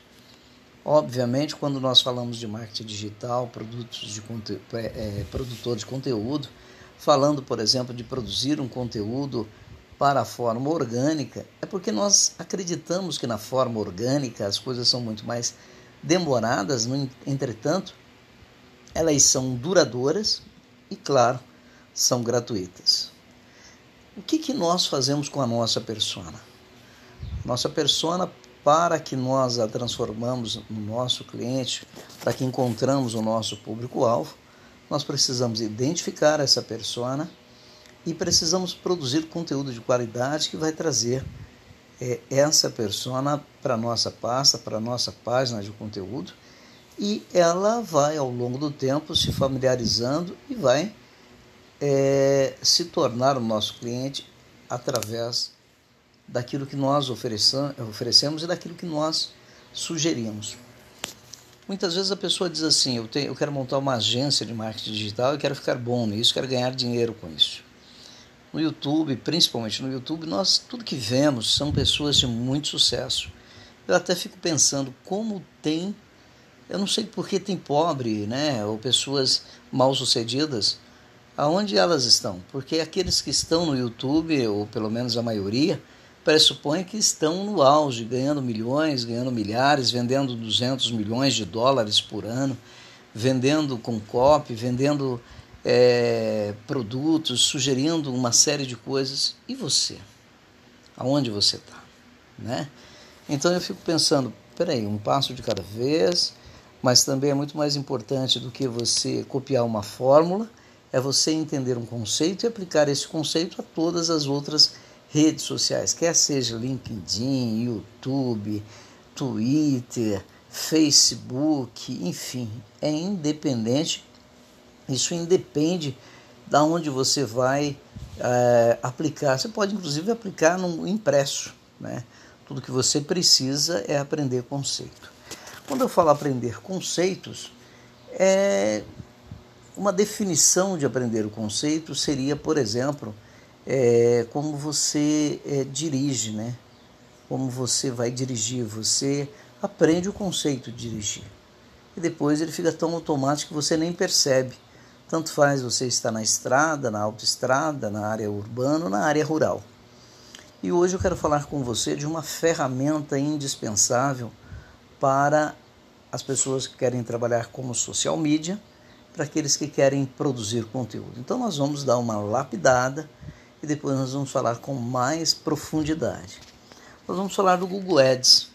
do planejador de palavras, do planejador de palavras-chave, do planejador de desempenho, né? E do planejador de alcance, diagnóstico e visualização de anúncio. Ainda vamos para a biblioteca compartilhada e o gerenciador de público-alvo, estratégias de lance, listas de palavras-chave negativas, orçamento compartilhados, grupos por locais, listas de exclusões de canais, as ações em massa, todas as ações em massa, suas regras, scripts e uploads, e a medição, medição das suas conversões, Google Analytics, a sua atribuição e finalmente a configuração, dados da empresa, gerenciador de políticas, acesso à segurança, contas vinculadas, preferências e o Google Merchant Center. Depois vamos para o faturamento, resumo, documentos, transações, configurações e promoções. Eu vou dar de novo uma lapidada aqui. Eu gostaria de perguntar a você se você realmente investe no seu tempo, o seu tempo no aprendizado da ferramenta. Olha só, nós temos ferramentas fantásticas, totalmente gratuitas, que favorece que nós fazemos uma análise para a produção do conteúdo, para a produção do anúncio, para entregar o nosso anúncio ao nosso público, público-alvo. Porque só da forma orgânica é um pouco demorado. Mas você pode, inclusive, usar a forma orgânica para fazer é, os seus anúncios, para poder captar os seus leads, para poder é, é, se relacionar com o seu público, com o seu cliente. Mas se você quiser resultados imediatos, resultados muito mais rápidos, obviamente que você vai ter que pagar por esses anúncios. E aí você deve não só pagar, como saber distribuir. E aí você precisa conhecer profundamente as ferramentas, ou cada uma das ferramentas existentes, para que isso traga para você resultados fantásticos. No próprio momento, num, momento adequado, tudo que você precisa fazer é se sentar diante de uma ferramenta, e elas são muitas, e começar a analisar cada uma. Ver quais são as dicas, quais são as principais dúvidas, ler detalhe por detalhe, é, é, clicar em cada um dos links, né, dos botões que existem na ferramenta e até praticar, sabe? Porque assim você vai realmente aprender a manipular a ferramenta e trazer essa ferramenta para trabalhar com você. Eu sou Daniel Dantas, sou da Rádio Minas Brasil, estou aqui para falar pra, com você sobre marketing digital, sobre marketing de conteúdo e, e especificamente hoje nosso assunto é tratar sobre o gerenciador de tráfego, né? A pessoa que é o gestor de tráfego, aquela pessoa que é, traz um tráfego de qualidade para o site, para o blog, para a loja virtual. Então, a ferramenta mais importante, no meu ver, para que você faça o anúncio é aquela que você vai usar. Então, por exemplo, você vai usar, vai fazer os seus anúncios no Google, uma das ferramentas mais completas e gratuitas, sem sombra de dúvida, é o Google Ads. Estudar o Google Ads, ler, clicar, praticar, se familiarizar com ele, criar campanhas, criar grupos de campanhas, será sem sombra de dúvida o melhor exercício para que no futuro, quando você for utilizar a serviço de um cliente ou do seu próprio produto ou do seu próprio serviço, isso venha com resultados mais abrangentes. No próximo, no próximo podcast eu vou falar sobre planejamento. E aí, por planejamento, nós vamos falar sobre planejador de desempenho, depois planejador de palavras-chave e planejador de alcance. E por fim, diagnóstico e visualização de anúncios. Fica com a gente aqui já já, depois de a gente vai trazer o um novo podcast que é o planejamento. Então até mais, fique com a gente aí, um abraço. Bom, Dando continuidade aos nossos podcasts, nesse momento nós vamos falar sobre planejamento. E iniciando o planejamento, vamos falar sobre planejador de palavras-chave. Você sabe o que é o planejador de palavras-chave?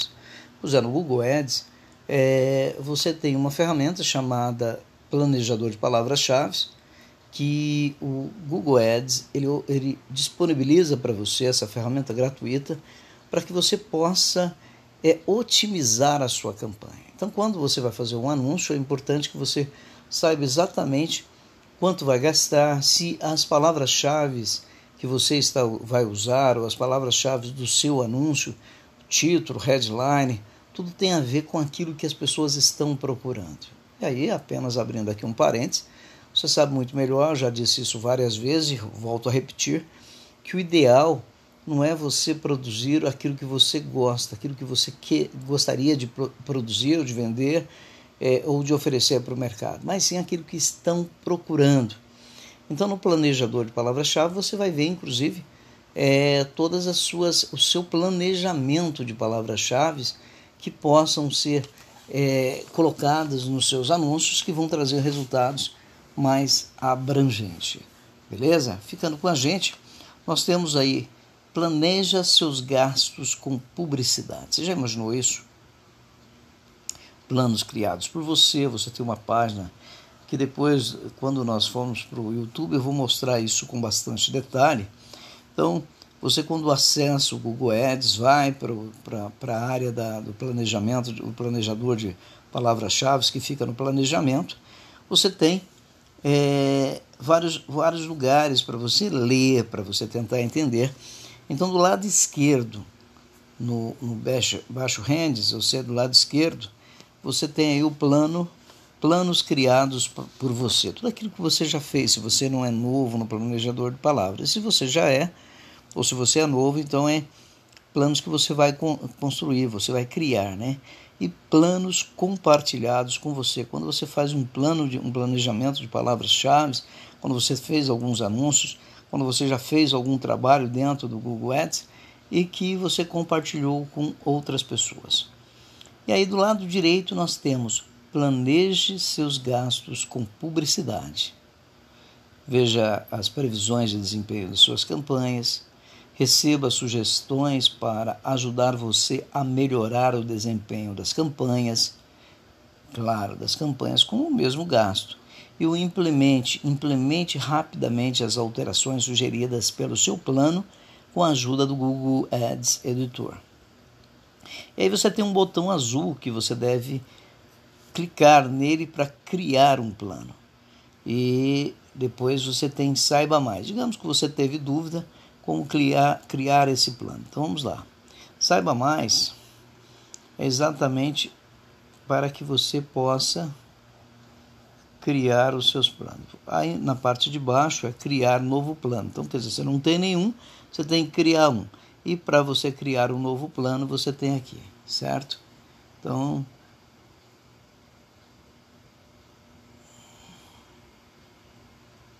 não é possível criar um plano. Não há campanhas disponíveis que possam ser vistas. Para você utilizar o, esse sistema, você já tem que ter um plano, criar um novo plano. Aí ele vem dizendo exatamente, não é possível e tal. Então o que, que você tem que fazer? Como que você vai usar o planejador de palavras-chave? Você clica em planejamento, planejador de desempenho e planejador de palavras-chave. Vamos no planejador de desempenho. Planejador de desempenho é para você ver exatamente o que você, quando você já publicou um anúncio, certo? Agora, quando você vai no planejador de palavras-chave, ele tem dois módulos é, que você precisa clicar nele. É descobrir novas palavras-chave e ver o volume de pesquisas e previsões.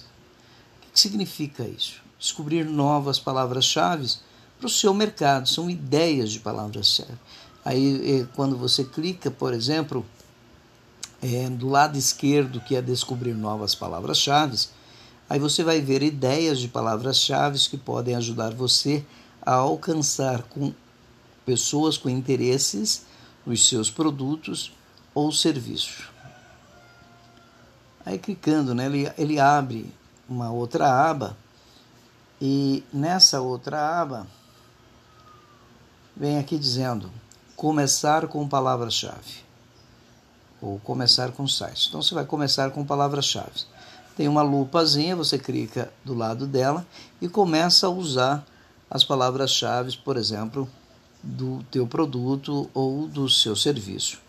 E nunca é demais dizer que você precisa trabalhar com o maior número variáveis de palavras-chave para o seu anúncio. Depois nós vamos ensinar você a criar um anúncio que realmente converta. Mas é interessante que você aprenda bem a utilizar a ferramenta. Por quê? Para que você não gaste dinheiro desnecessário. Ou seja, quando você cria um anúncio, você deve também é, eliminar, lembra dos três S? Pois é, você precisa eliminar tudo aquilo que não tem nada a ver com os seus anúncios, nem aonde ele vai ser divulgado. Por exemplo, se vai divulgar um produto com conteúdo ou um serviço com conteúdo de adulto, por que, que você vai anunciar isso?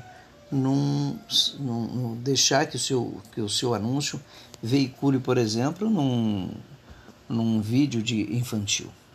Se você vai de repente fazer alguma coisa religiosa, é, não tem sentido de você de repente anunciar para quem está saltando o carnaval. Então acho que isso é tudo bem. Então, por exemplo, é, insira produtos ou serviços diretamente relacionados à sua empresa.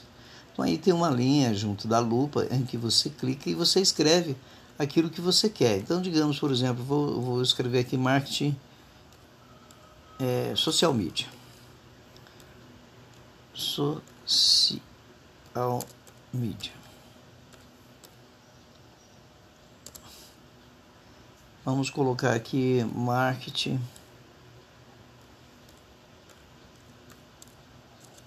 de conteúdo. Marketing de conteúdo. Marketing de conteúdo. Vamos colocar aqui marketing digital.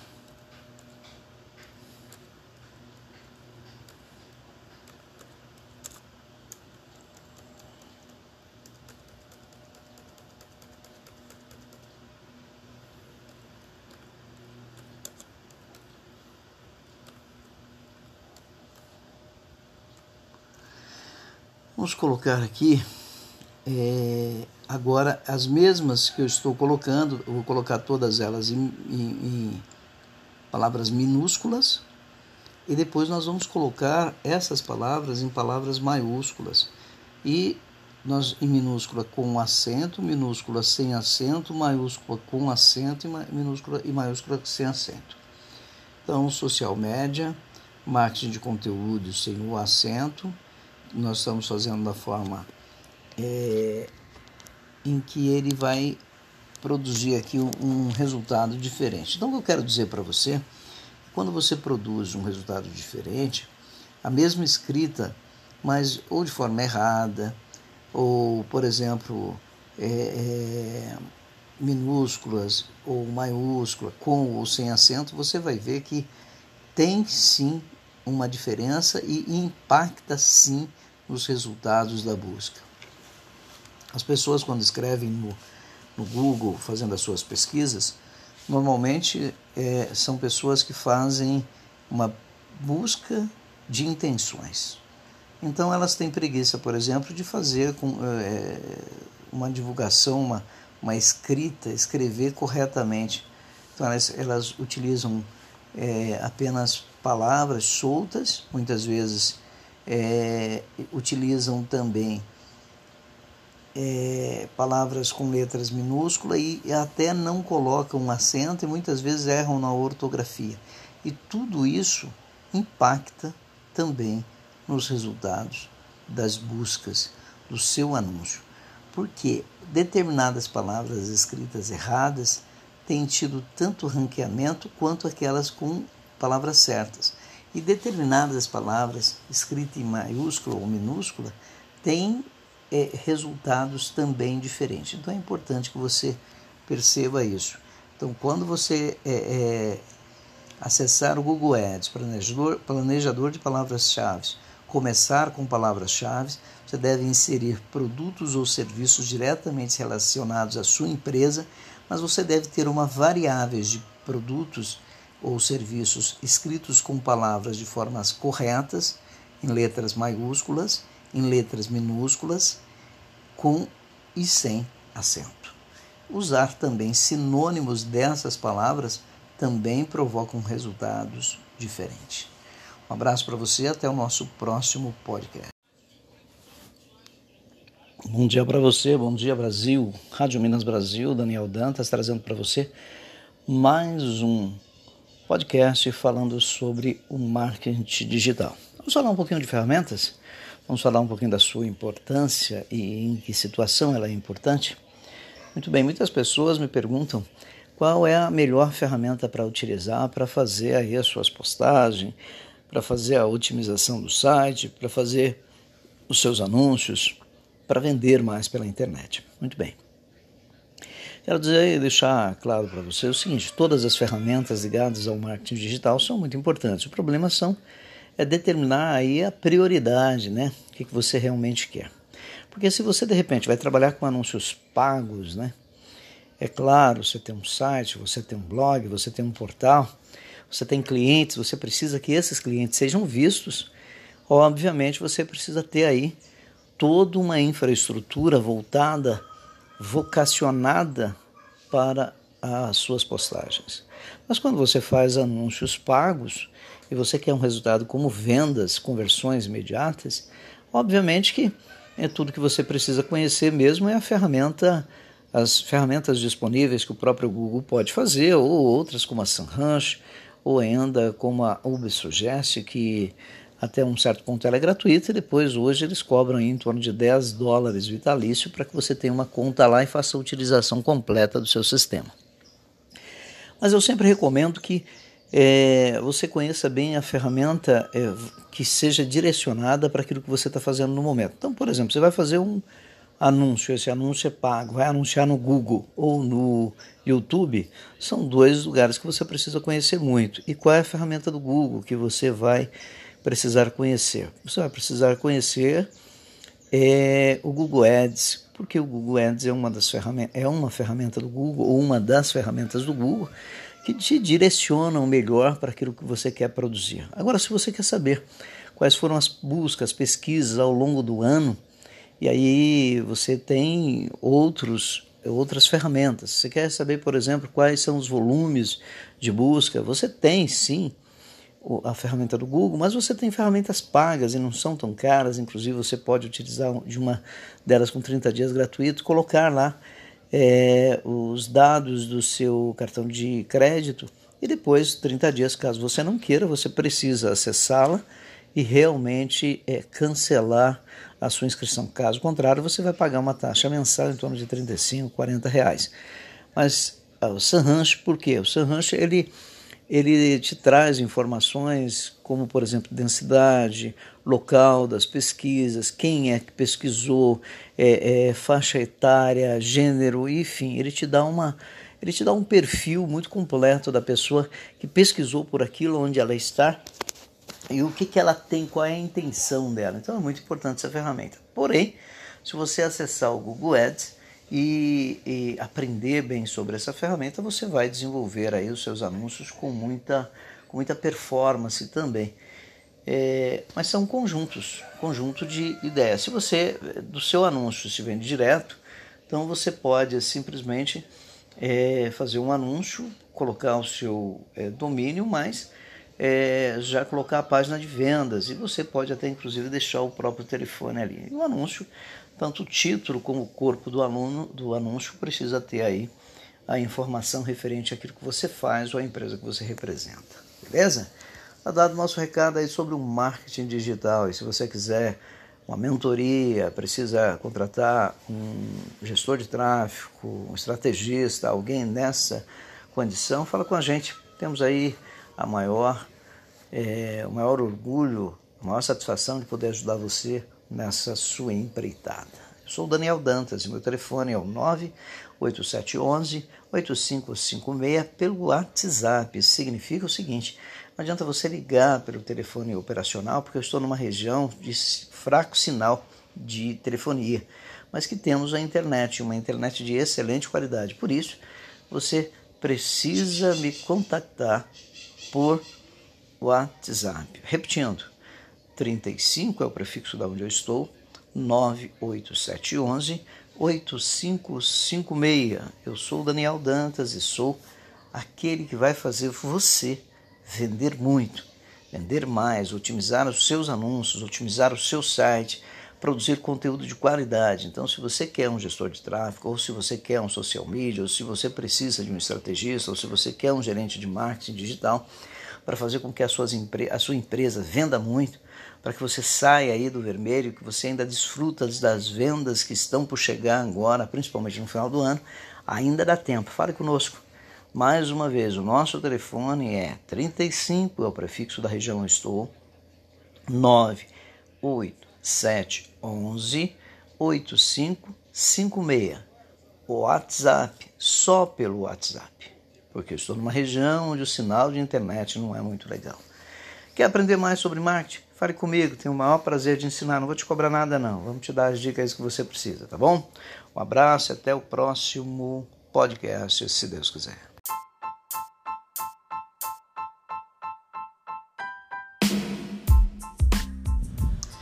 Bom, dando continuidade aos nossos podcasts, nesse momento nós vamos falar sobre planejamento. E iniciando o planejamento, vamos falar sobre o planejador de palavras-chave. Você sabe o que é o planejador de palavras-chave? Usando no Google Ads, é, você tem uma ferramenta chamada planejador de palavras-chave que o Google Ads ele, ele disponibiliza para você essa ferramenta gratuita para que você possa é, otimizar a sua campanha. Então, quando você vai fazer um anúncio, é importante que você saiba exatamente quanto vai gastar, se as palavras-chave que você está, vai usar ou as palavras-chave do seu anúncio, título, headline, tudo tem a ver com aquilo que as pessoas estão procurando. E aí, apenas abrindo aqui um parênteses, você sabe muito melhor, já disse isso várias vezes e volto a repetir, que o ideal não é você produzir aquilo que você gosta, aquilo que você que, gostaria de produzir ou de vender é, ou de oferecer para o mercado, mas sim aquilo que estão procurando. Então, no planejador de palavras-chave, você vai ver, inclusive, é, todas as suas, o seu planejamento de palavras-chave que possam ser é, colocadas nos seus anúncios que vão trazer resultados mais abrangentes. Beleza? Ficando com a gente, nós temos aí planeja seus gastos com publicidade. Você já imaginou isso? Planos criados por você, você tem uma página que depois, quando nós formos para o YouTube, eu vou mostrar isso com bastante detalhe. Então, você quando acessa o Google Ads, vai para a área da, do planejamento, o planejador de palavras-chave que fica no planejamento, você tem é, vários, vários lugares para você ler, para você tentar entender. Então, do lado esquerdo, no, no baixo, baixo rendes, ou seja, do lado esquerdo, você tem aí o plano, planos criados por você. Tudo aquilo que você já fez, se você não é novo no planejador de palavras. E se você já é, ou se você é novo, então é planos que você vai construir, você vai criar, né? E planos compartilhados com você. Quando você faz um plano de um planejamento de palavras-chave, quando você fez alguns anúncios, quando você já fez algum trabalho dentro do Google Ads e que você compartilhou com outras pessoas. E aí do lado direito nós temos planeje seus gastos com publicidade. Veja as previsões de desempenho de suas campanhas, Receba sugestões para ajudar você a melhorar o desempenho das campanhas, claro, das campanhas com o mesmo gasto. E o implemente, implemente rapidamente as alterações sugeridas pelo seu plano com a ajuda do Google Ads Editor. E aí você tem um botão azul que você deve clicar nele para criar um plano. E depois você tem saiba mais. Digamos que você teve dúvida, como criar, criar esse plano. Então vamos lá. Saiba mais é exatamente para que você possa criar os seus planos. Aí na parte de baixo é criar novo plano. Então, quer dizer, você não tem nenhum, você tem que criar um. E para você criar um novo plano, você tem aqui, certo? Então,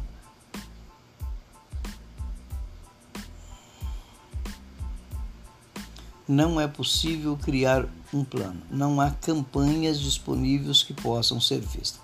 Para você utilizar o, esse sistema, você já tem que ter um plano, criar um novo plano.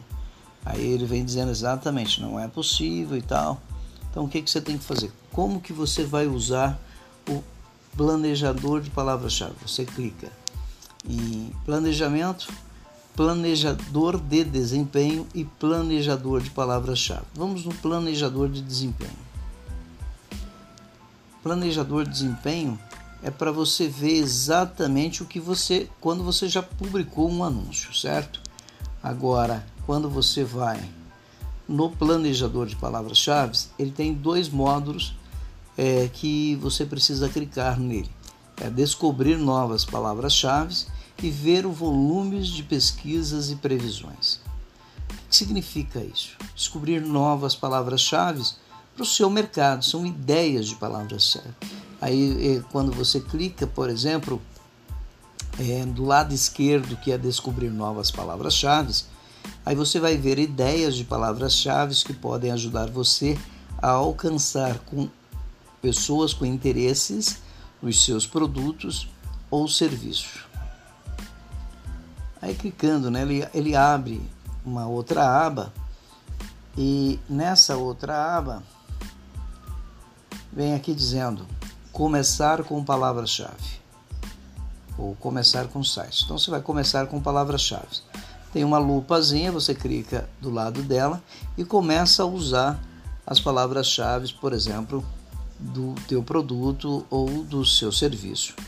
E nunca é demais dizer que você precisa trabalhar com o maior número variáveis de palavras-chave para o seu anúncio.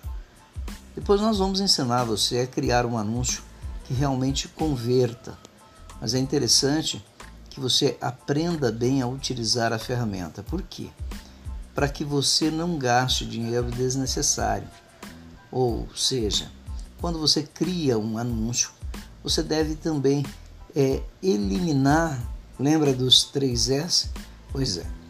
Você precisa eliminar tudo aquilo que não tem nada a ver com os seus anúncios nem aonde ele vai ser divulgado. Por exemplo, se vai divulgar um produto com conteúdo ou um serviço com conteúdo de adulto, por que, que você vai anunciar isso? Num, num, deixar que o, seu, que o seu anúncio veicule, por exemplo, num, num vídeo de infantil. Se você vai de repente fazer alguma coisa religiosa, é, não tem sentido de você de repente anunciar para quem está saltando o carnaval. Então acho que isso é tudo bem. Então, por exemplo, é, insira produtos ou serviços diretamente relacionados à sua empresa. Então aí tem uma linha junto da lupa em que você clica e você escreve aquilo que você quer. Então, digamos, por exemplo, vou, vou escrever aqui marketing é, social media. Social media. Vamos colocar aqui marketing.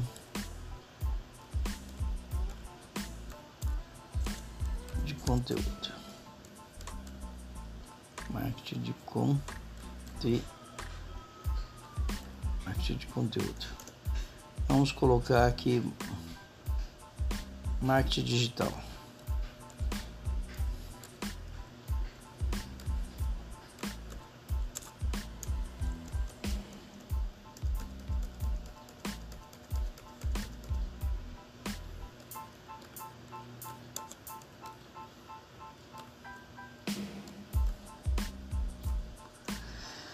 Vamos colocar aqui é, agora as mesmas que eu estou colocando, eu vou colocar todas elas em, em, em palavras minúsculas e depois nós vamos colocar essas palavras em palavras maiúsculas e nós em minúscula com acento, minúscula sem acento, maiúscula com acento e minúscula e maiúscula sem acento. Então, social média, marketing de conteúdo sem o acento, nós estamos fazendo da forma é, em que ele vai produzir aqui um, resultado diferente. Então, o que eu quero dizer para você, quando você produz um resultado diferente, a mesma escrita, mas ou de forma errada, ou, por exemplo, é, é, minúsculas ou maiúscula, com ou sem acento, você vai ver que tem sim uma diferença e impacta sim nos resultados da busca. As pessoas, quando escrevem no, no Google, fazendo as suas pesquisas, normalmente é, são pessoas que fazem uma busca de intenções. Então elas têm preguiça, por exemplo, de fazer com, é, uma divulgação, uma, uma escrita, escrever corretamente. Então elas, elas utilizam é, apenas palavras soltas, muitas vezes é, utilizam também é, palavras com letras minúsculas e até não colocam um acento e muitas vezes erram na ortografia. E tudo isso impacta também nos resultados das buscas do seu anúncio, porque determinadas palavras escritas erradas têm tido tanto ranqueamento quanto aquelas com palavras certas. E determinadas palavras escritas em maiúscula ou minúscula têm é, resultados também diferentes. Então é importante que você perceba isso.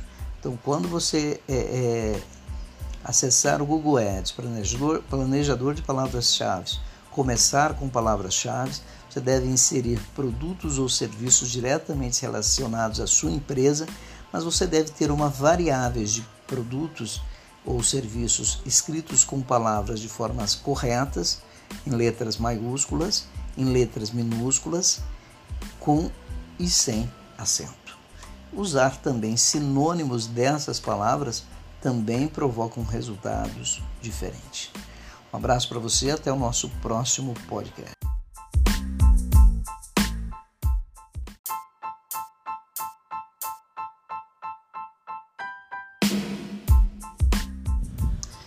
Bom, dando continuidade aos nossos podcasts, nesse momento nós vamos falar sobre planejamento. E iniciando o planejamento, vamos falar sobre o planejador de palavras-chave. Você sabe o que é o planejador de palavras-chave?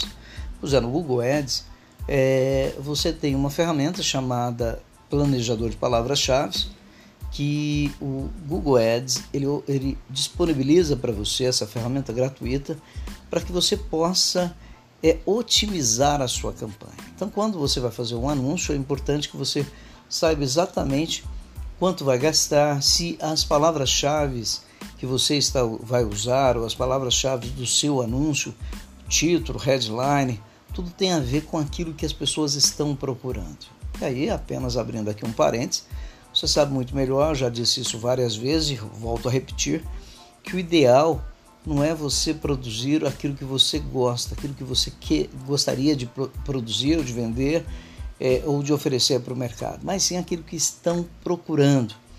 Então, no planejador de palavras-chave, você vai ver, inclusive, é, todas as suas, o seu planejamento de palavras-chave que possam ser é, colocadas nos seus anúncios que vão trazer resultados mais abrangentes.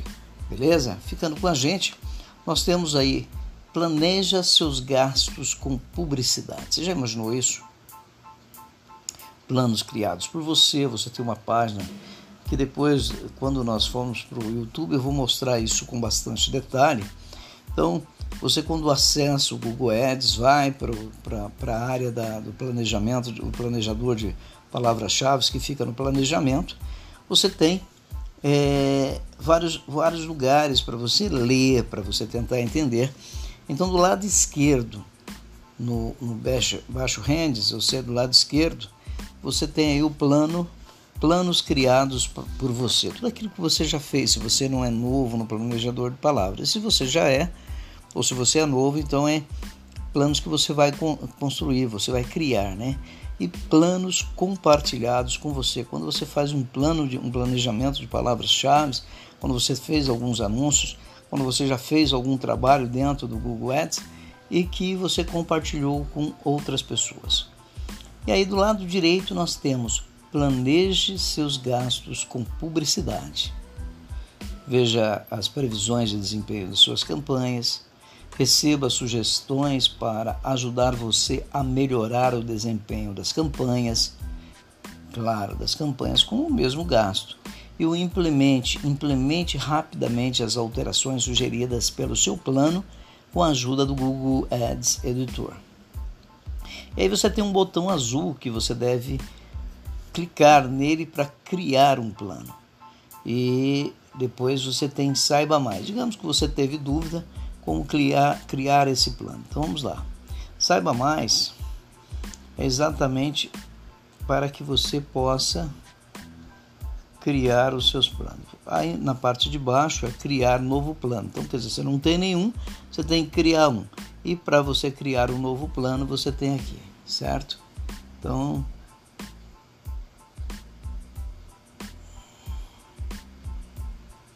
não é possível criar um plano. Não há campanhas disponíveis que possam ser vistas. Para você utilizar o, esse sistema, você já tem que ter um plano, criar um novo plano. Aí ele vem dizendo exatamente, não é possível e tal.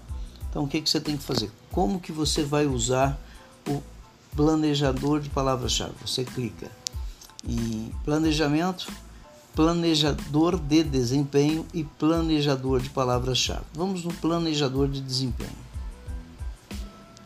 Planejador de desempenho é para você ver exatamente o que você quando você já publicou um anúncio, certo?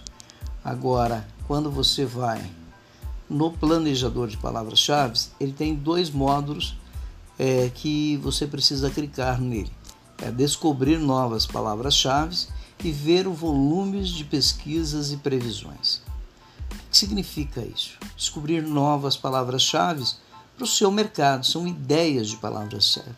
Aí, quando você clica, por exemplo, é, do lado esquerdo, que é descobrir novas palavras-chave, aí você vai ver ideias de palavras-chave que podem ajudar você a alcançar com pessoas com interesses nos seus produtos ou serviços.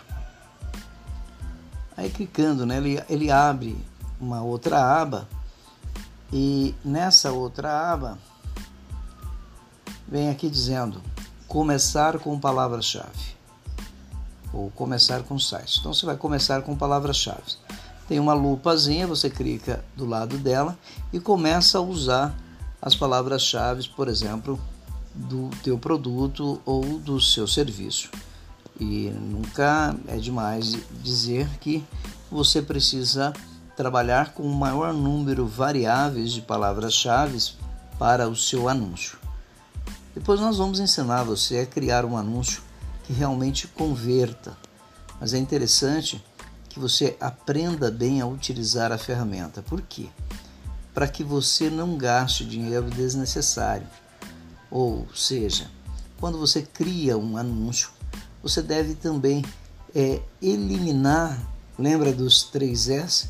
Pois é, você precisa eliminar tudo aquilo que não tem nada a ver com os seus anúncios, nem aonde ele vai ser divulgado. Por exemplo, se vai divulgar um produto com conteúdo ou um serviço com conteúdo de adulto, por que, que você vai anunciar isso? Num, num, deixar que o, seu, que o seu anúncio veicule, por exemplo, num, num vídeo de infantil. Se você vai de repente fazer alguma coisa religiosa, é, não tem sentido de você de repente anunciar para quem está saltando o carnaval. Então acho que isso é tudo bem. Então, por exemplo, é, insira produtos ou serviços diretamente relacionados à sua empresa. Então aí tem uma linha junto da lupa em que você clica e você escreve aquilo que você quer. Então, digamos, por exemplo, vou, vou escrever aqui marketing é, social media. Social media.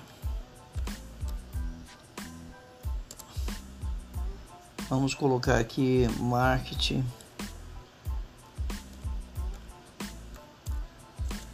de conteúdo. Marketing de conteúdo.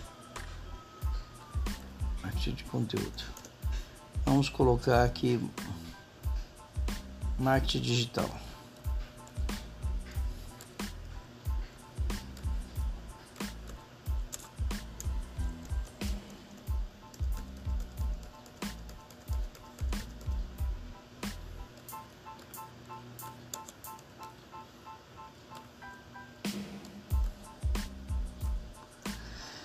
Vamos colocar aqui é, agora as mesmas que eu estou colocando, eu vou colocar todas elas em, em, em palavras minúsculas e depois nós vamos colocar essas palavras em palavras maiúsculas e nós em minúscula com acento, minúscula sem acento, maiúscula com acento e minúscula e maiúscula sem acento. Então, social média, marketing de conteúdo sem o acento, nós estamos fazendo da forma é, em que ele vai produzir aqui um, resultado diferente. Então, o que eu quero dizer para você, quando você produz um resultado diferente, a mesma escrita, mas ou de forma errada, ou, por exemplo, é, é, minúsculas ou maiúscula, com ou sem acento, você vai ver que tem sim uma diferença e impacta sim nos resultados da busca.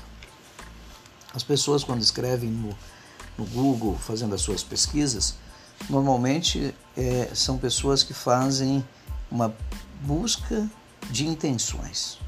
Então elas têm preguiça, por exemplo, de fazer com, é, uma divulgação, uma, uma escrita, escrever corretamente.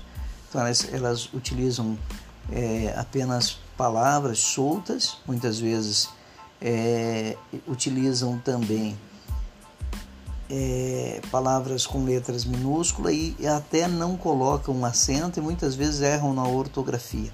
E tudo isso impacta também nos resultados das buscas do seu anúncio, porque determinadas palavras escritas erradas têm tido tanto ranqueamento quanto aquelas com palavras certas. E determinadas palavras escritas em maiúscula ou minúscula têm é, resultados também diferentes. Então é importante que você perceba isso. Então, quando você é, é, acessar o Google Ads, planejador, planejador de palavras-chave, começar com palavras-chave, você deve inserir produtos ou serviços diretamente relacionados à sua empresa, mas você deve ter uma variável de produtos ou serviços escritos com palavras de formas corretas, em letras maiúsculas, em letras minúsculas, com e sem acento. Usar também sinônimos dessas palavras também provocam resultados diferentes. Um abraço para você, até o nosso próximo podcast.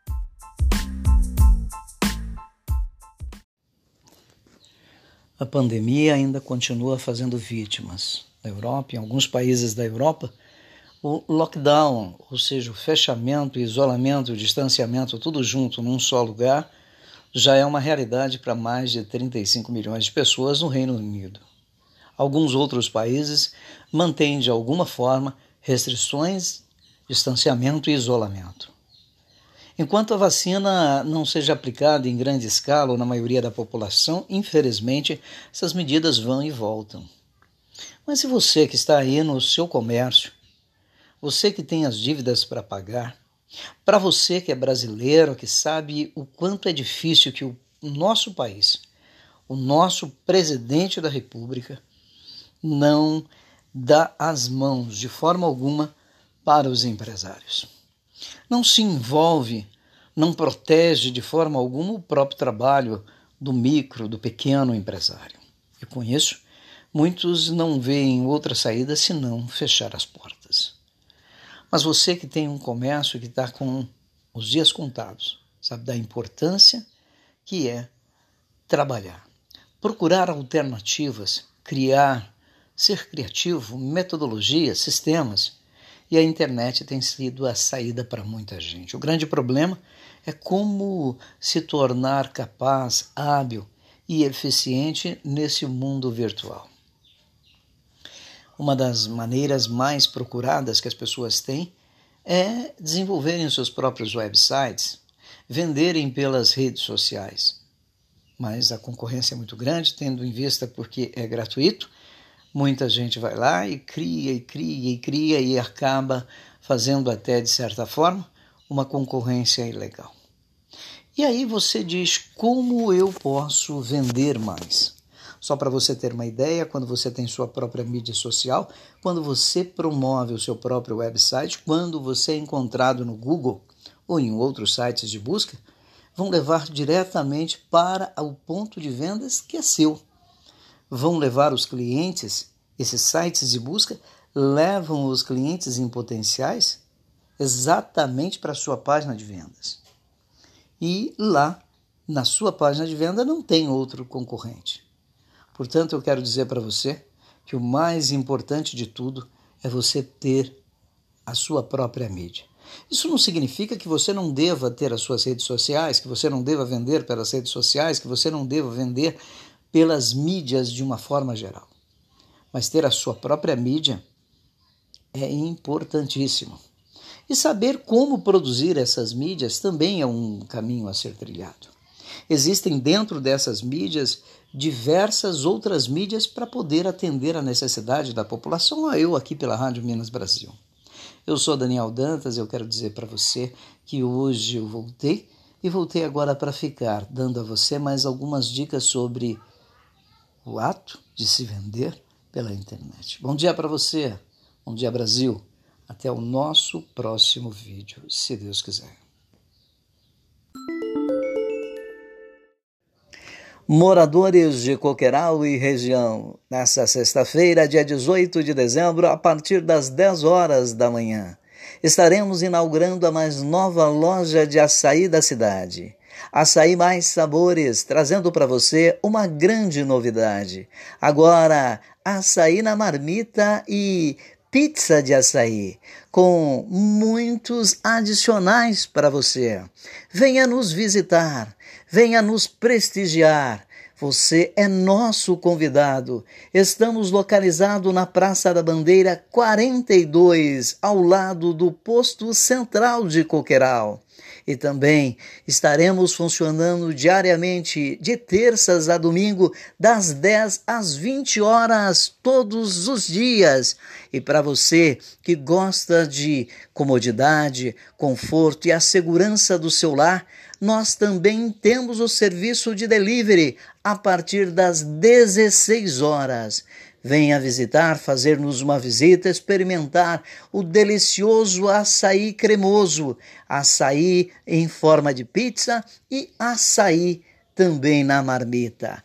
Açaí mais sabor todos os dias para você. A sua melhor opção em açaí de coqueiral. Olha, meu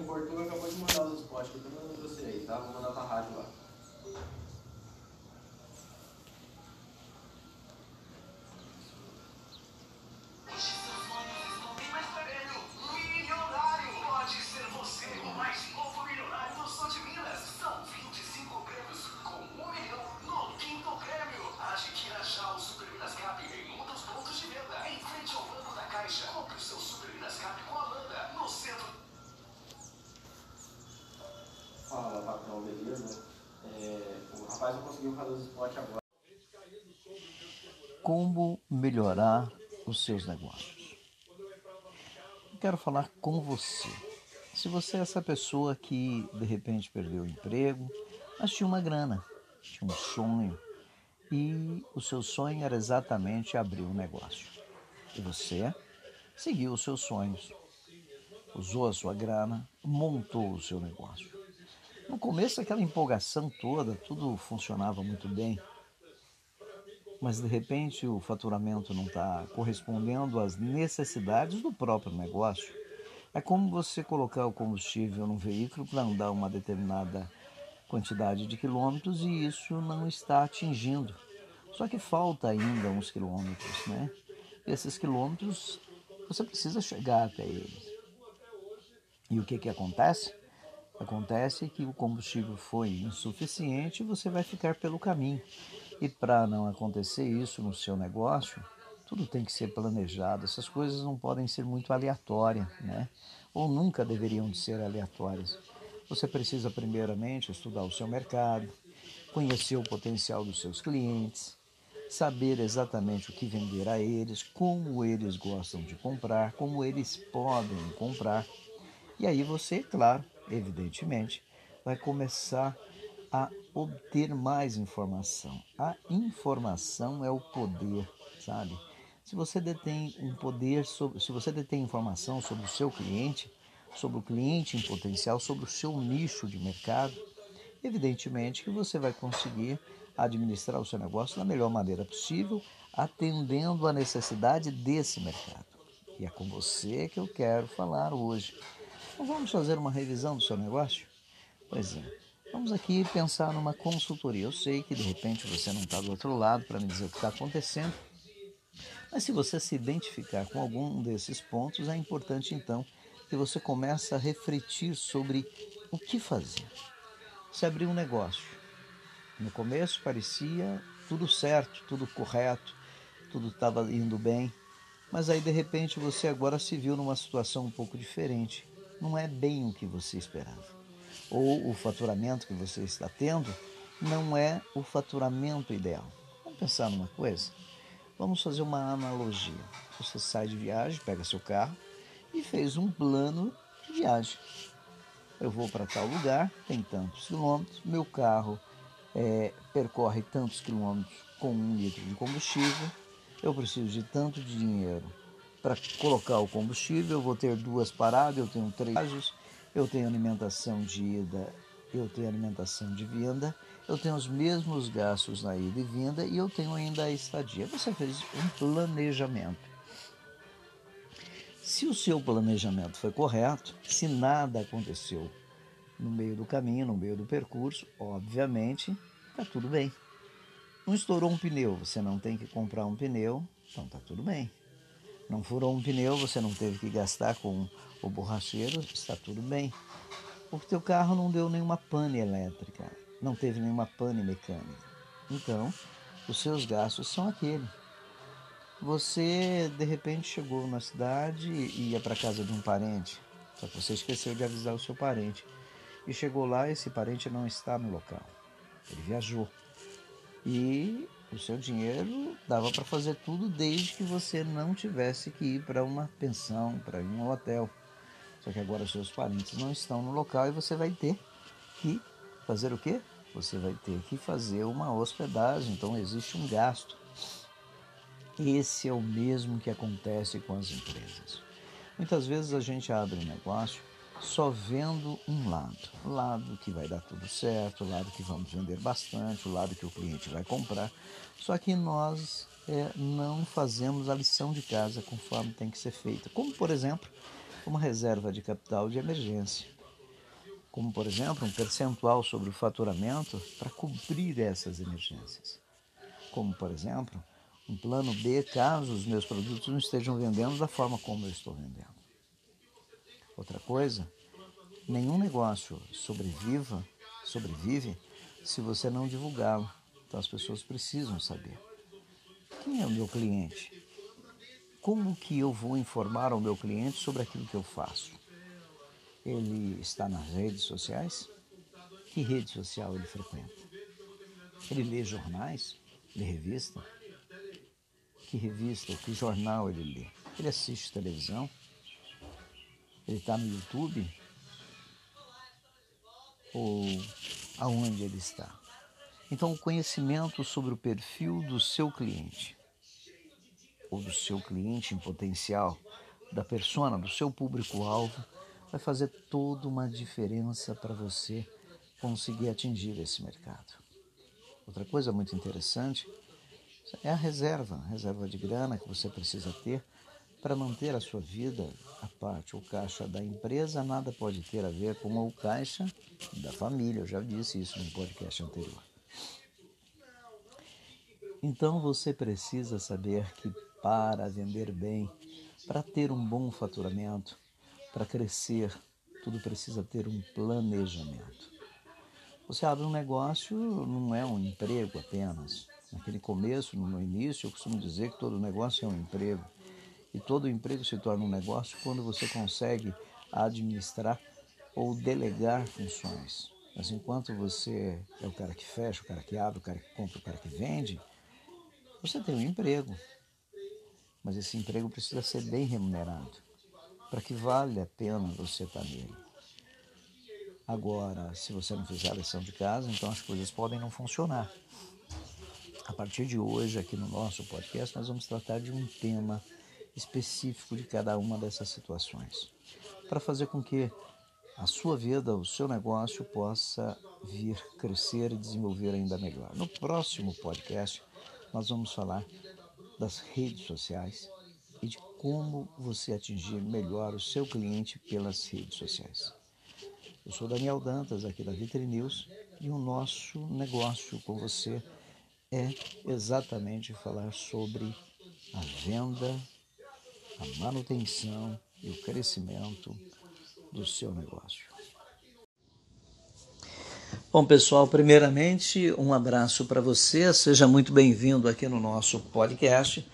E hoje eu quero dizer para você que é com grande alegria que estou de volta trazendo para você novos podcasts. Só que a partir de agora, a partir de hoje, os nossos podcasts serão é, mais amplos, tratarão de assuntos mais diversos possível, como por exemplo a educação, o trabalho, carreiras e profissões, saúde, pandemia, Covid-19. Vamos falar de dengue, vamos falar da habitação, vamos falar do sistema brasileiro de habitação. Vamos falar de financiamento de empréstimos, vamos falar de juros, vamos falar de violência, da criminalidade, Vamos falar da mulher assim como da criança e do idoso. Vamos falar de mim e de você. Eu sou Daniel Dantas, sou da Rádio Minas Brasil e estou aqui agora para falar com você sobre a pandemia, sobre os números da pandemia no Brasil. A primeira coisa que me vem à mente é que, muito embora nós gostaríamos que fosse o contrário, mas os números que tem nos apresentados até o momento são simplesmente assustadores. Quando, na verdade, mais de 200 mil pessoas perderam a vida em razão da doença, do vírus, da pandemia. E eu quero deixar bem claro que também não acredito que essas 200 mil mortes tenham sido apenas e tão somente pela pandemia. Se é que existe um dinheiro liberado para os municípios para acudir, para enterrar, para o custeio do tratamento da Covid-19, seria certo assegurar que é sim, sem sombra de dúvida, uma pandemia financeira, aonde de repente classificar uma morte que foi por qualquer outra razão como sendo mais uma da Covid-19 vai dar um poder financeiro a esse município. Então, respeitando-se essas considerações, é importante que se diga se é que exista uma verba destinada para o socorro dos municípios no que tange ao atendimento às pessoas de Covid-19, principalmente ao custeio das despesas em decorrência dela, mais o seu sepultamento, eu posso afirmar não seria muito distante disso, mas provavelmente existe sim aí alguns desvios de informação. Pessoas que morreram por outras doenças acabaram que tendo sido classificadas como sendo vítimas da COVID-19 para que enriquecesse os cofres municipais. Dadas-se essas condições e tirado essas minhas conclusões sobre análise, eu posso afirmar a você que de repente nós também podemos afirmar que milhares de pessoas, se não as 200, as mais de 200 mil mortes, podemos seguramente afirmar que mais de 100 mil delas se perderam em função da Covid-19. E é certo também afirmar que muitas dessas pessoas que morreram em razão da Covid-19, também já estavam com grandes problemas, com comorbidades, que são doenças pré-existentes, e que essas pessoas tiveram um quadro de agravamento muito grande e elas talvez até morreriam, mas não naquele momento. E a Covid-19, então, ela acabou que é, agravando ainda mais esse quadro. Mas também é certo afirmar que as autoridades é, do nosso país, principalmente as autoridades federais, e aí nós podemos falar do nosso presidente Jair Messias Bolsonaro, capitão da reserva, como ele sempre diz. E esse capitão da reserva, hoje presidente da República, trouxe para consigo um dos quadros mais competentes que se possa haver numa nação. São os fundadores da administração, porque a, disciplina administração de empresas nasceu do, do militar. Não existe ninguém que consiga fazer uma gestão, uma administração tão competente quanto as Forças Armadas de qualquer país. E aí eu poderia dizer ainda que também o jornalismo nasceu da ideia de um general, né? Então, mais uma vez, nós temos aquele que leva a informação e aquele que gere tudo, nascido dos militares. Mas, infelizmente, infelizmente, a coisa não se repetiu na prática, não se configurou na prática. Porque num estado de paz, e aí eu fui militar, eu posso afirmar isso, que a complexidade, por pior que ela seja, ela pode esperar, ela pode se adequar, ela pode ser ajustada. Mas numa guerra, não. Quando você está sendo atacado, bombardeado é, pelo inimigo 24 horas por dia, você fazer um rearranjo de tudo isso não é nada fácil. É o que ocorre, o que está ocorrendo com o Brasil no caso da pandemia, onde o vírus, por analogia, podemos dizer que é o nosso maior inimigo, e aí nós podemos notar que, apesar do código, apesar da, das Forças Armadas ter aí é, sob seu controle todo o sistema de administração, pecaram e erraram. E quando isso acontece, também não é muito dizer que se alguém errou, errou porque aquele que é o gestor maior, aquele que dirige, não soube dirigir não foi suficientemente capaz de dirigir. Agora, nesse momento, por falta de oxigênio, nós estamos vendo uma perua, uma Kombi, passando com dezenas de caixões. Não é muito dizer, não é eu não, eu não poderia dizer de uma outra forma que essa Kombi está levando esses caixões para o Hospital 28 de Agosto em Manaus, porque o número de mortos está sendo assustador naquele estado. E aí não é muito dizer que o nosso presidente eh, Jair Messias Bolsonaro não foi competente o suficiente para incentivar a proteção, para investir em equipamentos, em insumos, Haja vista que a Argentina, um país muito menor que o nosso, já está vacinando, já vacinou mais de 200 mil pessoas no dia de hoje, enquanto o Brasil sequer tem essas vacinas já prontas para poder utilizar. No sul de Minas, Pouso Alegre, Boa Esperança, Varginha, Três Pontas e outros municípios, alguns já decretaram, decretaram é, lockdown, que é o fechamento total das atividades não essenciais municípios, nesses municípios e outros ainda estão é, impondo algumas regras para tentar coibir. Já teve quem disse que esse essa imposição do lockdown é para que haja então aí o, a, a, liberdade do, do governador, do prefeito da região decretar estado de emergência e poder comprar as vacinas sem licitação. Nota você que mais uma vez estão diante de uma pandemia, passando por situações onde governantes ainda pensam em ganhar um qualquer com tudo isso.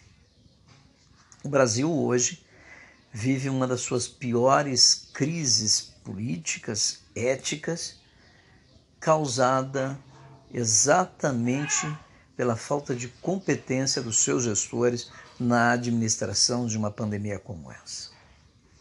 Todos temos culpa. A imprensa, as administrações públicas, a população. Aqueles que não concordaram em hipótese nenhuma com o lockdown, com o cerceamento, Mas aqueles que não se cuidaram, que não conseguiram educarem os seus filhos para que não fossem aos bailes, para que se protegesse, porque esses filhos vão e vêm e eles trazem consigo as doenças e disseminam entre todos nós.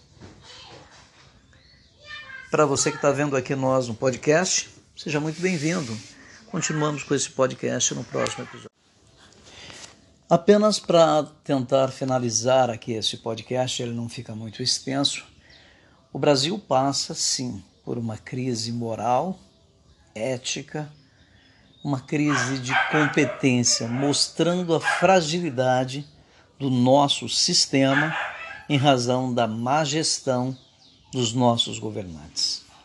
No próximo podcast, ainda hoje, nós vamos falar sobre a Ford o fechamento da unidade ou das unidades da produção de veículos no território brasileiro. Eu sou Daniel Dantas, como já disse, e você está na Vitre News pela Rádio Minas Brasil. Mais uma vez, um abraço e até o próximo podcast, se Deus quiser. Pessoal, primeiramente, mais uma vez um abraço para você. Estou aqui para falar sobre o podcast sobre veículos. Né? Nós vamos falar, é claro, da economia brasileira, mas vamos falar aí dos números do desemprego. Vamos falar, por exemplo, da Ford, do fechamento, do encerramento das atividades industriais da Ford no Brasil. O que você acha disso? De repente a Ford em novembro de 2019, já havia encerrado em São José dos Campos a sua unidade de fabricação de caminhões. E agora, meses depois, ela encerra um ano, né? Foi 19 para 2020 e agora 2021 ela encerra suas atividades para fabricação de veículos no Brasil. Bom, é, qual é a necessidade que eu tenho de ter um carro da Ford? Por que, que eu deveria de ter um carro da Ford? Não é isso? Tá, quais, ou qual é o percentual, qual é a parcela de mercado do carro da Ford no país? É um carro bom? Claro que é, todo mundo sabe. Mas vai valer a pena agora que o encerramento das atividades da Ford no Brasil, da, das atividades industriais, vai valer a pena ter um veículo importado Ford? Primeiro que seria mais ou menos o mesmo que é, parar de fabricar feijoada no Brasil e começar a comprar a feijoada na Alemanha, importar a feijoada brasileira na Alemanha. É assim que eu vejo as coisas. O fato da Ford de repente ter encerrado as suas atividades, demitindo ou prevendo uma demissão em massa de mais de 5 mil operários, pode ser o caos. Será? Quantos realmente, quantas pessoas perdem direta e indiretamente os seus cargos? E como fica, por exemplo, as concessionárias? O que, que eu teria que fazer para ter uma concessionária da Ford? Antes de, do encerramento das suas atividades, se eu quisesse ter uma concessionária, eu teria que pagar? Eu teria que fazer um grande investimento? Quantas unidades, quantas concessionárias Fords existem no Brasil? E quem são os seus donos? O que, que eles hoje estão pensando? Quantas pessoas que abriram as suas oficinas apenas e tão somente especializadas em carros da Ford? Por que será que a Ford, de repente, encerrou totalmente as suas atividades no campo brasileiro e optou pela industrialização na Argentina? Teria a Ford na Argentina subsídios que o Brasil não pode mais continuar arcando?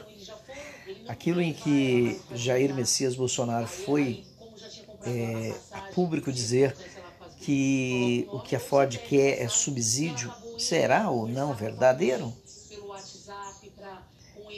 Vale a pena para o brasileiro que não tem o carro da Ford, que não compra o carro da Ford, ajudar a pagar alguém para fabricar um produto que ele sequer vai consumir no Brasil? O que você acha disso? O que, que nós brasileiros temos que pensar? Claro que o fechamento de uma unidade como a Ford, um carro de tanto 100 anos de tradição do carro Ford no Brasil. Os carros militares no passado eram todos da Ford. Se não todos, a maioria, os jipes, né, as rurais, eh, os caminhões que existiam no exército quando eu era militar, todos eram Ford. Hoje a Ford, é, ela quebrou no Brasil, o mercado dela no Brasil não é interessante mais. Quer dizer, foi muito bom enquanto ela apenas tirou o capital. Mas aí eu pergunto, e você tem um veículo, você tem um veículo Ford, acabou de comprar, perdeu 20% e já teve uma desvalorização quando tirou da, da concessionária. E agora você vai ter um veículo Ford no Brasil, aonde se ele quebrar você vai precisar depender da importação. Tudo bem que no começo dessa transição até pode ser, mas imagine você um carro fabricado agora como Ford Ka que vai sair definitivamente de linha. Daqui a 10 anos, quantos Ford Cars existem no Brasil? E daqui a 10 anos, um carro velho com é, status de carro importado e você precisando fazer a manutenção, precisando trocar as peças. Eu não queria o carro da Ford comigo mais. Eu gostaria de ter aquele veículo que eu tenho a fabricação, a montadora no meu território, porque assim eu vou poder ter as peças. Esse é um grande problema que o Brasil vai ter que enfrentar.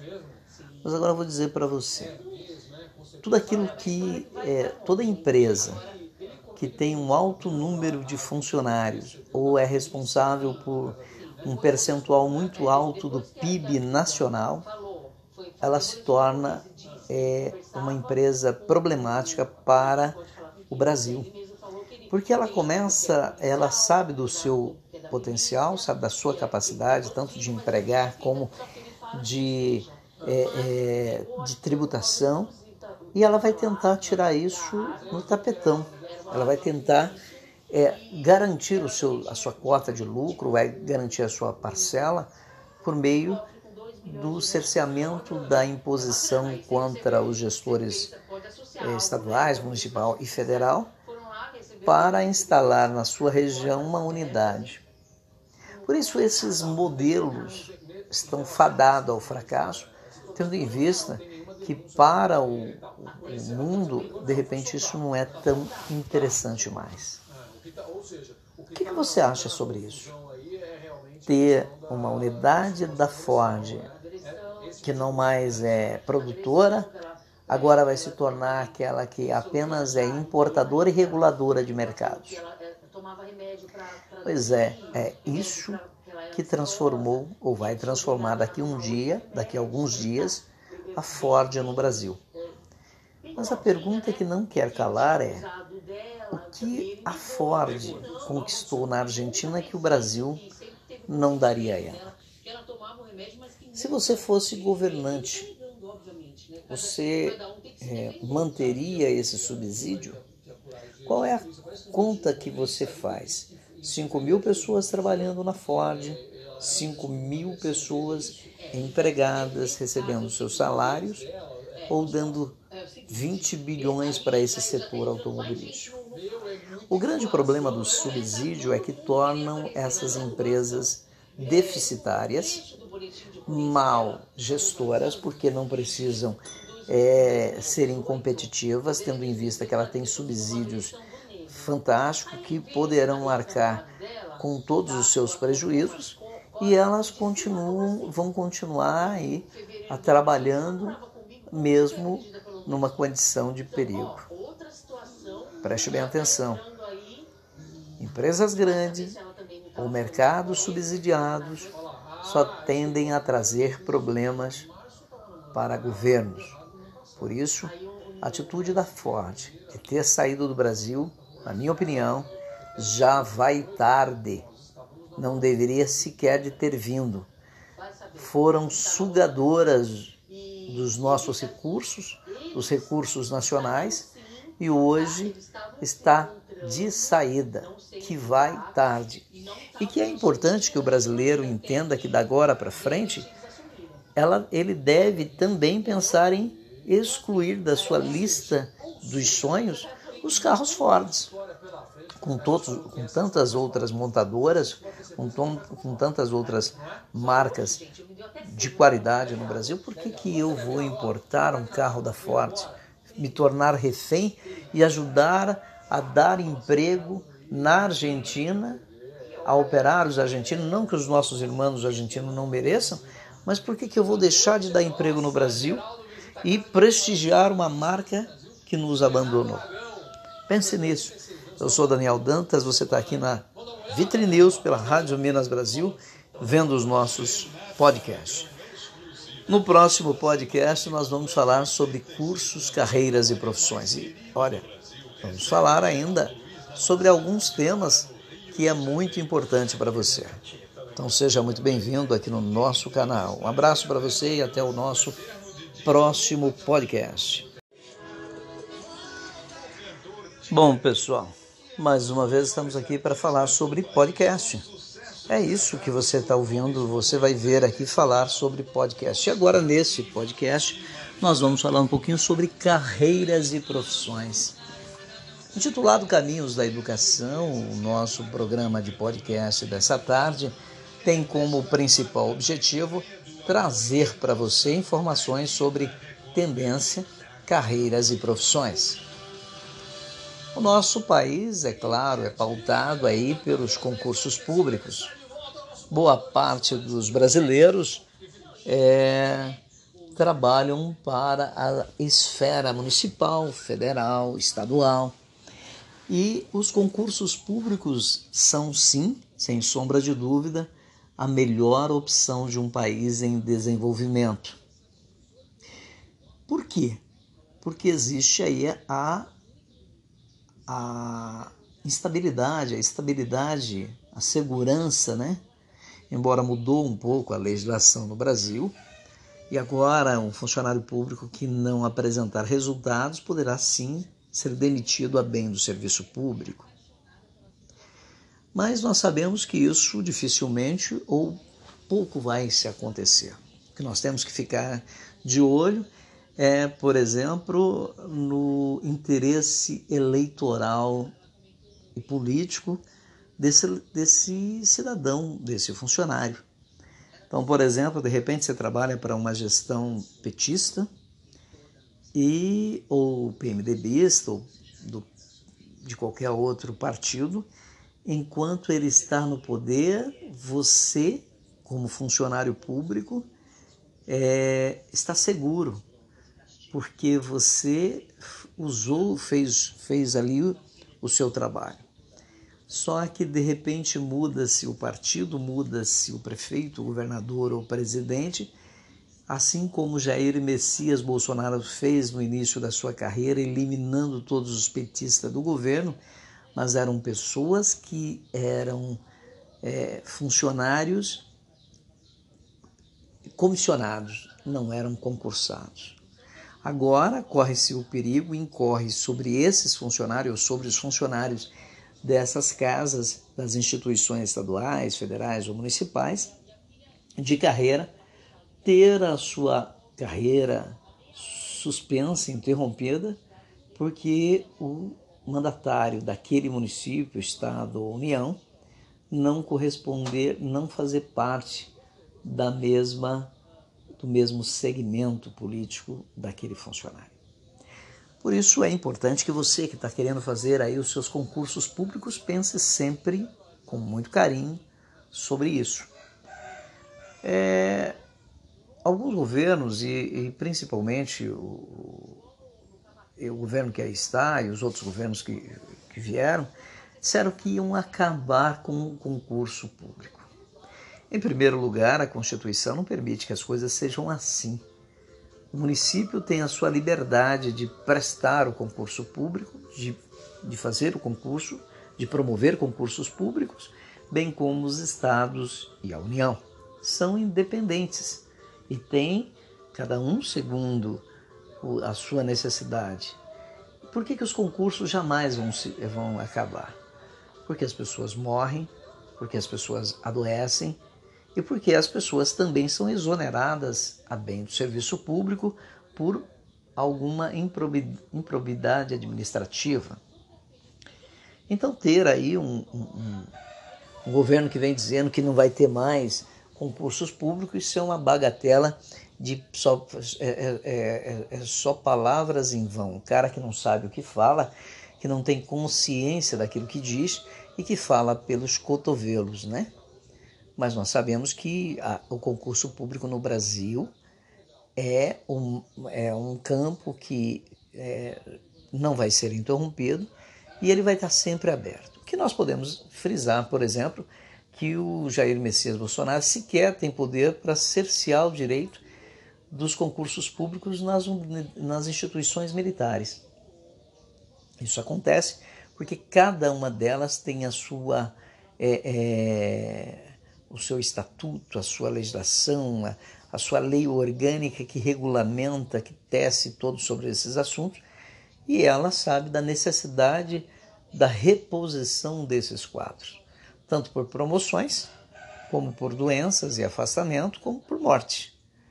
Então, é, vai sempre haver a necessidade de que haja concursos públicos. Perfeito? Outra coisa que é muito interessante. Muitas vezes a pessoa procura um concurso público, ele tem aí a formação de nível superior e vai tentar, dentro dos anais do nível superior, a, se, a, a ser concursado. Se você é um cara, uma moça, uma mulher, um senhor, que pretende ir para o concurso público, lembre-se de uma coisa. É, quanto mais, mais alto é o valor do salário, quanto melhor é a remuneração, daquele quadro em que tem um concurso público, evidentemente maior também serão os concorrentes para aquele concurso. Então, o ideal aqui é que você pensa numa outra possibilidade. Vai ser com já que você tenta e você gostaria de se tornar um concurseiro, aqui vai uma dica muito interessante. Procure fazer concurso para carreiras inferior ou inferiores, aquela em que você tem um preparo. Você aumenta as suas chances, as suas possibilidades de passar num concurso. Você está desempregado e de repente existe uma vaga de concurso público para motorista de ambulância. Por que não? Só porque você tem um curso superior, você de repente entra para o Estado, entra para o município, para a União consegue uma vaga, tem todas as garantias legais, agora está empregado, está concursado, vai continuar então tentando um concurso para níveis mais elevados, níveis superiores àquele a qual você tem um preparo, beleza? Então essa é uma, da dica, uma das dicas bastante interessantes.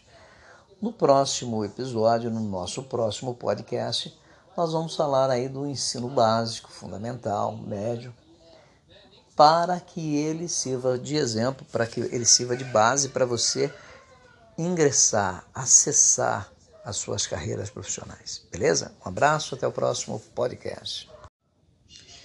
Bom, pessoal, primeiramente um abraço para você, seja muito bem-vindo. Estou aqui falando sobre os nossos podcasts, podcasts sobre a educação, sobre a qualificação, sobre carreiras e profissões e eu espero sinceramente atender um pouco das suas expectativas. Você vai fazer um concurso público, é interessante que você tenha um ensino fundamental, um ensino médio ou mesmo um ensino superior. Estudar é necessário, estudar é preciso. Assim você vai ampliar os seus horizontes e ter melhores oportunidades. Essas oportunidades vão chegar até você não porque você é um cara de sorte, mas é porque você é uma pessoa que se preparou. Conclua então os seus estudos e não importa a modalidade, se é à distância, se é online, se é presencial ou semipresencial. Nós estamos numa pandemia, as pessoas não podem mais se reunir num lugar fechado, passar por muito tempo dentro de um mesmo ambiente. O ideal é que nós é, ficamos, por exemplo, em ambientes diferentes, né? E cada um no seu lar. Esse, essa é a modalidade de um estudo à distância mais próximo. O que, que você precisa saber sobre uma unidade de escola, uma unidade educacional, principalmente no caso daquelas que oferecem estudos à distância em menor tempo de forma acelerada, acelerada. É ver se ela tem autorização do Conselho Estadual de Educação, no qual aonde ela ministra as aulas. É interessante dizer que nós vivemos num país democrático e que a lei ela vale, ela é uniforme em todo o território nacional. Mas a lei também ela consegue fazer com que a lei maior oferta é, dê condições para que estados e municípios criem as suas próprias regras.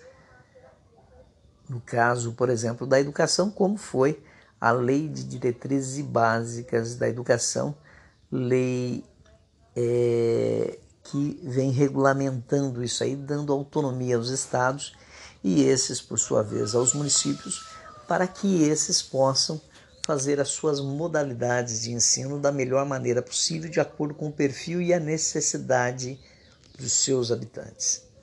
Então, estudar à distância, estudar online, é permitido, eu quero deixar bem claro para você uma coisa: o que não é permitido é fazer a prova do ensino médio à distância. Isso no Brasil ainda não foi regulamentado. Então você pode fazer todo o seu preparo de estudo, a sua inscrição, tudo isso do seu município é, em uma escola que fica em outro local. Entretanto, a prova ou as provas finais terão por obrigação e por lei serem feitas presenciais. Então isso incorre dizer que você se preparou, você está apto a fazer a prova, não adianta ir para a telinha do computador, você precisa ir lá na escola e fazer. Perfeito? Esse é uma regra, e essa regra, como toda regra, existe a exceção, e claro que eu não vou dizer a exceção que existe aqui. Mas essa é a possibilidade. Estudar à distância, de forma acelerada, para a conclusão do ensino médio no Brasil é possível. Sendo possível, tudo que você precisa é procurar no seu município, no seu estado, uma escola que tem autorização do Conselho Estadual de Educação para ministrar essa modalidade de ensino. Ter certeza que ela esteja credenciada e tem autorização e então iniciar os estudos. E você tem que entender que a prova de conclusão do curso terá que ser feita de forma presencial. Então é importante que você, ao escolher uma escola, mesmo que fique em outro município, que escolha uma escola que fique em outro município, mas não tão distante daquele em que você mora. Assim, quando você for fazer essa prova, prestar esse exame, aí você tem a condição mínima necessária para a conclusão dos seus estudos. Eu sou Daniel Dantas, estou aqui pelo Caminhos da Educação, falando para você sobre formação e educação.